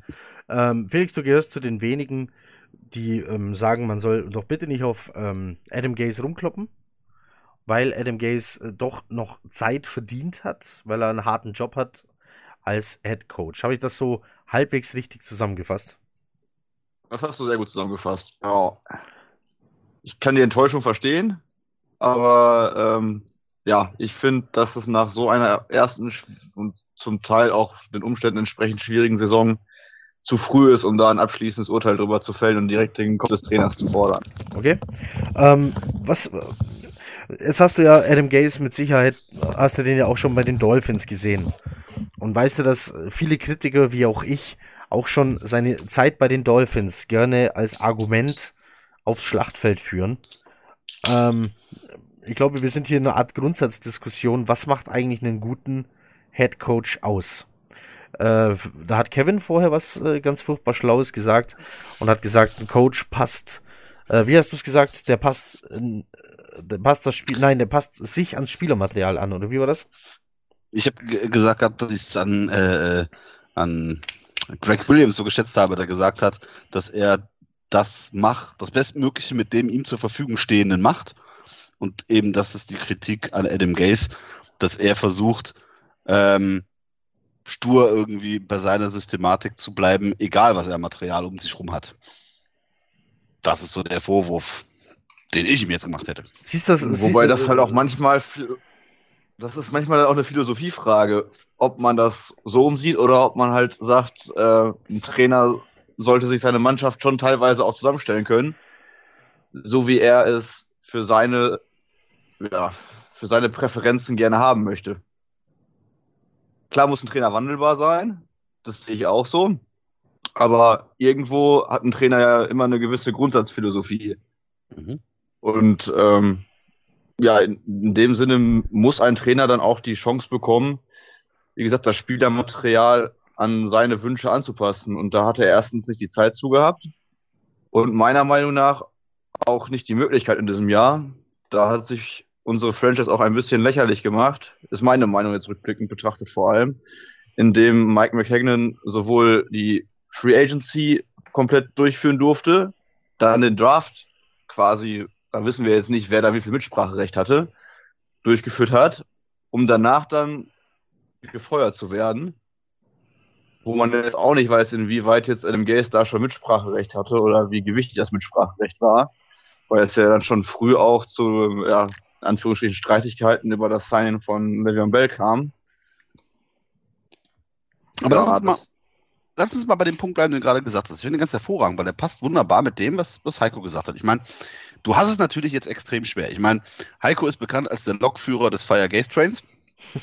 ähm, ich halte ich halt mich auch zurück. Ich will tatsächlich einfach hören, ja, ja, deswegen, was, was, genau. was Felix sagt. Und ich finde es, äh, ich finde in ein paar Ansätzen kann ich es nachvollziehen. Ich wollte gerade, wie gesagt, den, den Bogen quasi jetzt spannen. Heiko sagt, dass er in die Bewertung sehr oft natürlich noch die Vergangenheit bei den Dolphins irgendwie ähm, tatsächlich mit rein bewertet. Ähm, und du sagst, dass ähm, Adam Gase bei den Jets, ähm, ich sage jetzt mal, verurteilt wird, bevor man ihm überhaupt die Chance gegeben hat, das Team für sich zu bauen, was seiner Spiel- und Verständnismentalität äh, des Ganzen überhaupt entsprechen kann. Hast du denn das Gefühl, dass er das in drei Jahren Dolphins tatsächlich geschafft hätte? Ähm, da hatte er teilweise auch sehr viel Verletzungspech, muss man auch sagen. Klar waren da auch ähm, unglückliche Entscheidungen seinerseits dabei. So ein Ajay zum Beispiel abzugeben nach so einer Saison ist halt immer so fragwürdig, aber es ist halt auch Philosophiefrage. Möchte ich einen Running Back haben, der Workhorse ist, oder möchte ich mehrere haben, die ich halt äh, ja, abwechselnd einsetze? Aber hinzu kommt, dass zum Beispiel Ryan Tannehill in der Zeit 24 von 49 möglichen Spielen gemacht hat. Das habe ich mir jetzt mal angeguckt, weil ja auch viele auf diesen Train aufspringen, von wegen jetzt ist Tannehill bei den Titans und da wird er so abliefern. Ähm, rechnet man seine 12 Spiele bei den Titans jetzt hoch auf die 24 Spiele, hätte er 500 Yards insgesamt mehr geworfen bei den Titans als bei den Dolphins und sechs Touchdowns mehr geworfen über diesen Zeitraum. Der einzige gravierende Unterschied sind die Interceptions. Also er hat in der Zeit in Miami, glaube ich, 24 Interceptions geworfen und jetzt sechs. Hochgerechnet wäre das halt zwölf. Aber da kam halt trotzdem Spielermaterial mit dazu, die Verletzungen, die er da auch immer hatte. Ähm, deswegen ist das für mich auch so ein Argument, was per se kein Argument ist, weil die Titans einfach jetzt auch in dieser Saison unglaublich stark im Run-Game waren. Ich meine, Derrick Henry hat über die letzten was waren das, acht Spiele, äh, am zweitmeisten, mhm. genau, am zweitmeisten Yards in so einem Zeitraum gelaufen, die je gelaufen worden sind. Und da musste Tannehill dann auch nicht besonders glänzen. Aber, aber es liegt ja nicht nur, also, Entschuldigung, ich wollte dich nicht unterbrechen, aber ähm, lass uns mal nicht ganz von der, von der Frage irgendwie so abschweifen. Machen das, glaube ich, gerade an einem Quarterback fest. Und ich gebe dir recht, die, die Stats, ich hatte sie mir auch angeguckt, ähm, sind ähnlich. Ich drück's mal so aus, also den explosiven Sprung, er liefert auf einmal ab wie die Sau. Ähm, an den reinen Stats kann man es gar nicht sehen, dass es so wäre. Ja, äh, die Completion Percentage war ein bisschen höher und äh, etc. pp. Aber nichtsdestotrotz. Eine, ähm, eine Zeit lang führte er die NFL an in angebrachte Pässe. Er führte die NFL an im Passer-Rating. Er führte die NFL an in Yards per Attempt. Und er führte die NFL an in Yards per Completion. Das ja, sind, das sind keine, das sind keine besseren Stats. Aber okay, das Rating dir, war extrem hoch, da gebe ich dir aber recht. Aber dann guck dir dann halt auch mein Verhältnis an, wie viele schwierig, also klar, er hat gut gespielt, aber es ging halt trotzdem extrem viel über den Lauf. Ja.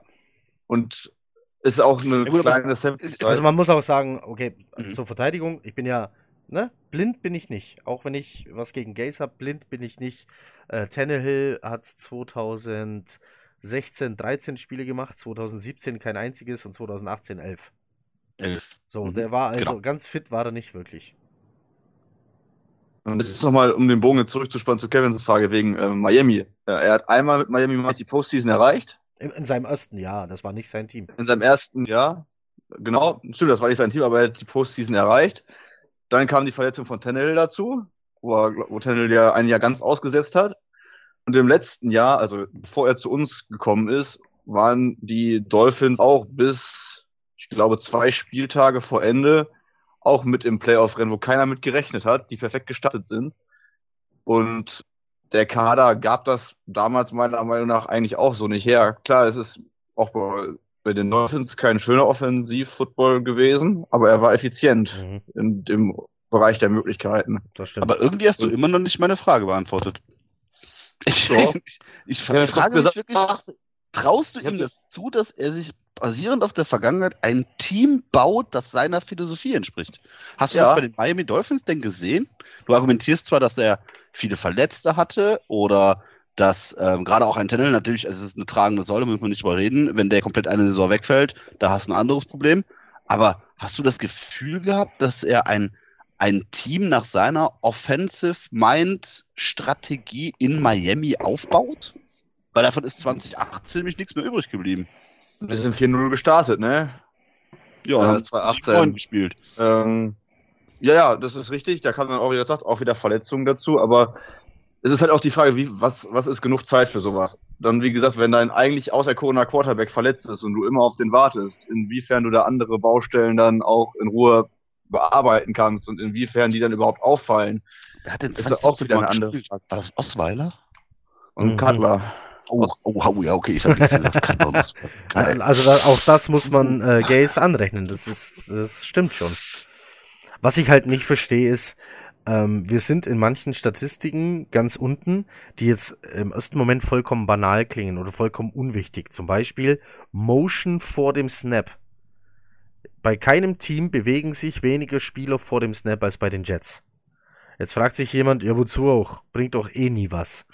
Naja, wenn du wissen willst, ob der Gegner Man Coverage oder Zone Coverage spielt, dann lässt du hinten einfach mal sich jemand bewegen und dann siehst es. Wenn sich da jemand mitbewegt, ist es Man Coverage. Und dann musst du gegebenenfalls äh, das anpassen, was du gerade in der Offense vorhast. Das macht er nicht. Anscheinend ist er vollkommen überzeugt davon, dass es funktioniert. Anscheinend ist er überzeugt davon, dass es funktioniert, Le'Veon Bell bei dieser O-Line durch die Mitte rennen zu lassen und dann noch Blocking-Schemes zu verwenden, die ich, ich kapiere die nicht und ich glaube, die O-Liner kapieren es auch nicht. Und wer als erstes kapiert, dass es nicht funktioniert hat, ist Le'Veon Bell, wenn er eins auf die Fresse bekommt. Ähm, guckt mal bitte bei äh, Basti äh, auf, auf, auf einen Twitter-Account, gggbasti oder Sebastian Strunk suchen. Äh, der hat da ein paar geile Videos von diesen Blocking-Schemes. Das ist haarsträubend, was da passiert. Im Prinzip macht die O-Line den Weg frei, aber nicht für Le'Veon Bell. Also, äh, und dann verstehe ich halt nicht, warum Le'Veon Bell, ich habe den jetzt im Team. Ja, okay, ich mag den nicht. Das ist Le'Veon Bell, verdammt nochmal, du hast ihn, benutz ihn. Der kann auch außen vorbeirennen, das ist erlaubt. Outside Run nennt man das. Soll funktionieren, wenn man eine schwache O-Line hat. Oder Slot.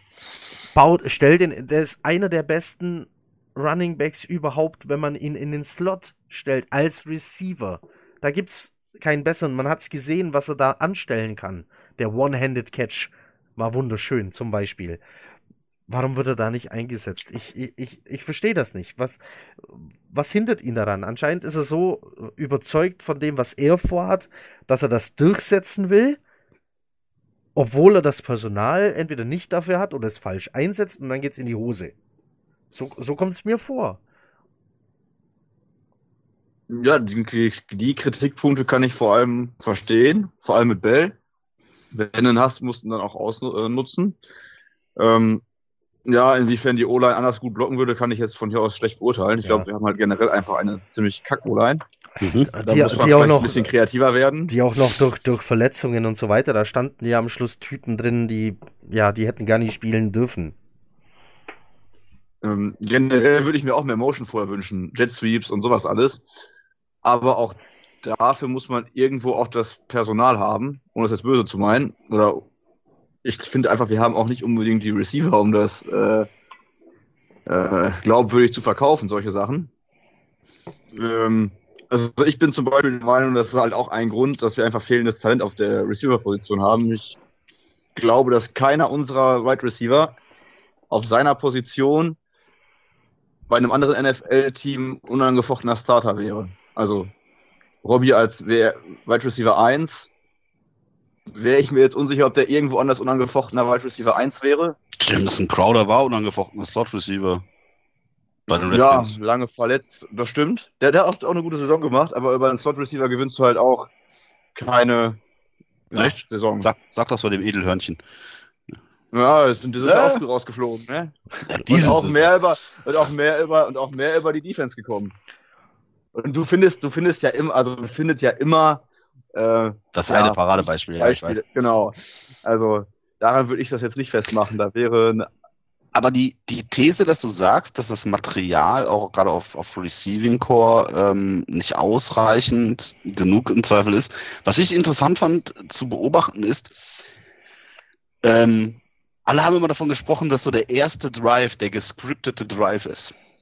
Und der hat eigentlich immer ganz gut funktioniert. Da haben wir immer zwei, zwei Gedanken sind mir da mal übrig geblieben. Der erste ja, Gedanke klar. war immer, der erste Gedanke war immer, ah, der Gaze kann es ja doch. Der muss ja irgendwie mal zu Hause gesessen haben. Da hat er sich einen Zettel und einen Stift genommen und hat gesagt, alles klar, so läuft das Ding. Und dann funktionierte das. Jetzt kommt aber der zweite Gedanke dazu. Warum lässt er sich nicht mehr als einmal sowas einfallen in einem Spiel oder reagiert auf das, was in dem Spiel passiert und macht sich die Gedanken dann nochmal zu sagen, ich passe das mal an? Das habe ich nämlich in keinem Spiel gesehen. Nee, das, äh, ähm, also dann, das ist einer meiner Kritikpunkte, dass er eben auf Veränderungen des Gegners nicht reagiert. Gar nicht. Also auch nicht in der Halbzeit. Sondern weiter seinen Stiefel runterspielt. Und das funktioniert gegen Gegner, äh, die dann ähm, mit einer mit einer Offense aufmarschieren, die von Greg Williams durchschaut werden und deswegen da nichts reißen. Und in der Defense dann auch noch, keine Ahnung, Fehler machen. Dallas Cowboys, das Spiel zum Beispiel die Defense hat einen Wahnsinnsjob gemacht. Die Cowboys konnten da machen, was sie wollten mit ihrer Offense und hat unsere Offense oft den Ball gegeben. Aber unsere Offense hat eigentlich immer das Gleiche gespielt und dass das dann auch, der Pass auf Robbie äh, Anderson dann funktioniert hier mit dem, was waren es dann, 92 Yards Touchdown. 92. Hm. Ja, das ist dann natürlich glücklich und dann gewinnst du so ein Ding gegen die Dallas Cowboys, was du gar nicht hättest gewinnen dürfen eigentlich vom Personal her. Also auf dem Papier. Ich, ich weiß nicht, er, scheint immer den gleichen Gameplan zu haben und dann gibt es eben Gegner auf die Paste und das gewinnt man und dann gibt es Gegner auf die Passt nicht, das gewinnst du dann nicht. Ja, da habe ich mir auch eine Frage gemacht, weil ich glaube, wir hatten zwischenzeitlich sechs oder sieben Eröffnungsdrives mit einem Touchdown oder einem Score. Ja. Ich, weiß sicher, ich glaube, es war Touchdowns. Das wäre ein Rekord gewesen, wenn wir ein Spiel mehr geschafft hätten. Ähm, vielleicht das aber auch daran wirklich, da, also habe ich mir mal Gedanken drüber gemacht, dass unsere Wide Receiver, die wir besitzen, einfach vielleicht auch wirklich zu unflexibel und eindimensional sind. Dass du mit denen vielleicht gar nicht so viel mehr spielen kannst oder zumindest ja, ja. auf Gaze wirklich nicht weiß, inwiefern er damit mehr spielen sollte. Aber das wäre ja auch ein möglicher Erklärungsansatz. Also auch da äh, kann er uns keinen Beweis liefern. Ähm, er hatte vom, vom Wide Receiver Personal her auch immer zu kämpfen. Devonte Parker muss man hier nennen, ganz oft verletzt. Ähm, ja, der ist jetzt mhm. gut, aber jetzt ist er auch endlich, endlich mal fit. Kenny Stills hat seine Stats jetzt nicht exorbitant angehoben, seit er von Gaze weg ist. Ähm, er ist Quarterback 3, wenn überhaupt, bei den Texans. Da ist ein Fuller ist da drüber, ein Hopkins ist da natürlich drüber, klar. Ähm, eventuell sogar ein QT, wenn wirklich, ja. Kiki QT hat doch kaum gespielt diese nee, Saison. Nee, hat er auch nicht, aber der. War viel verletzte Saison. Ja. Mhm. Äh, Jarvis Landry hat seine Stats, also rein von den Stats her, eher verschlechtert. Aber er hat die wichtigen Dinger gefangen in diesem Jahr. Mal davon ab. Ja, die hat er bei Gaze auch. Also wenn, wenn ein Ball in, in, seine Richtung kommt, dann fängt dann ja normalerweise. Ich meine, also, das ist, das ist, das ist interessant. Wir driften quasi eigentlich noch in einer der letzten offenen Fragen, äh, äh die wir äh, hatten, die, quasi so ein bisschen mit ab. Sind die Spieler tatsächlich besser geworden, nachdem sie von Gaze weg sind? Also das, das kann man, das, das kann man fast nee. zusammenfassen mit von den Stats her auf den ersten Blick ja, und dann siehst du aber, wie oft die verletzt waren bei den Dolphins und musst dann sagen, hätten sie gleich viel Spiele bei den Dolphins gehabt, wie sie jetzt haben, kommt es ungefähr aufs Gleiche gleich. raus. Ja. Der einzige, der raussticht, ist für mich Gesicki. Der nicht verletzt war, sondern der fit war. Und der unter Gaze. Rookie Tight End war. Ja, der hat 22 Pässe bekommen für 202 Yards und keinen Touchdown. Äh, jetzt unter Flores hat er 51 Pässe, 570 Yards, 5 Touchdowns. Ja, es wird ja häufig gesagt, dass Tight End mit die schwierigste Position ist für Ja. einen Spieler, der vom College kommt. Ja. Was dann äh, diesen Sophomore-Sprung halt schon doch auch irgendwo erklären würde. Ja. Was ich doch festhalten will, jetzt einmal zwischendurch, ich bin jetzt kein totaler Gaze-Fan. Ich bin einfach der Meinung, dass man nach einer Saison noch nicht den Kopf fordern, vor allem nicht nach so einer Saison schon den Kopf fordern kann und sollte. Ich, ich habe nach drei Spielen den Kopf gefordert. Also, also ganz ehrlich, Felix, es war, äh, es war auf jeden Fall sehr erfrischend, ähm, hier in dem Podcast diese Ansicht mal zu haben und zu hören. Es ist einfach so, dass äh, ich mit meiner Meinung nicht alleine dastehe und irgendwann wird es langweilig, hier im Podcast immer das Gleiche zu hören. Und du hast jetzt eben hier Marc vertreten, der deiner Meinung ist. Und ich glaube, Marc hat mit seinem Post und du mit deinem Artikel, ihr habt Zuspruch bekommen. Also ihr seid nicht ganz allein, ihr beiden. Sehe ich das richtig? Da waren Kommentare drunter, die gesagt haben, jawohl, richtig so. Ja. Genau. Ja. Und es geht- Ja, ich Entschuldigung. mache ich erst. Ich wollte sagen, es geht auch gar nicht darum, ähm, in irgendeiner Weise äh, einen Teil der Franchise Jets dauerhaft tot und äh, äh, äh, madig zu quatschen. Aber es sind halt nun mal äh, zentrale Positionen in einer Franchise und der Head Coach ist nun mal eine solche, sodass sie immer wieder natürlich zum Thema werden, wenn Dinge gut laufen und oder auch wenn sie mal eben äh, vermehrt schlecht laufen und man das Ganze dieser Position in irgendeiner Weise zurechnen konnte. Bei mir ist es tatsächlich ähm, persönlich sehr oft einfach die, die, die fehlende Perspektive. Ich drücke es mal damit aus, dass ich einfach sage, dass ich die kleinen, die kleinen Steps im Sinne von, ja, ich habe ein verletzungsgeschwächtes Team, ich habe nicht das Personal, was ich mir selber aussuchen konnte. Ähm, und ich versuche, meine Systematik daraufhin anzupassen und mit diesem Personal das bestmögliche System, was ich mir ausdenke, zu spielen. Und diese Steps, diese Entwicklung, die man auf der Defense-Seite, die genauso ersatzgeschwächt war, vielleicht sogar noch mehr ersatzgeschwächt war, jedes Spiel gesehen hat. Wir haben am Anfang haben wir gekotzt in den ersten Podcasts über unsere Corner, was das alles für Pfeifen sind, was wir da für Dinge kassiert haben. Und siehe da am Ende haben wir unsere Corner eher noch gelobt, was wir da alles noch rausgeholt haben aus den Jungs, die tatsächlich diesen Chor gestellt haben. Und das ist uns auf der Offenseite sehr selten passiert. Und das Ja. lässt mich so ein bisschen. Ich hoffe, Aber- wirklich, ich bete drum, dass ich mich total täusche und in der nächsten Saison äh, der Fire Gaze Train endlich zum Erliegen kommt und es in Vollgas in die andere Richtung geht. Pff, Ich schütte auch die Kohlen in den Tender, wenn es sein muss. Aber hey, äh, pff, glauben tue ich. Also eins kannst du mir glauben, wenn du, Argument, wenn du mit Felix Einstellung in die Saison gehst, hast du auf jeden Fall die relaxtere Saison. Das, das muss dir klar sein. Doch Felix, Felix geht da rein und sagt, gib ihm noch Zeit, hm, passt schon. Und dann kann Felix in Woche 8 sagen, das war jetzt genug Zeit.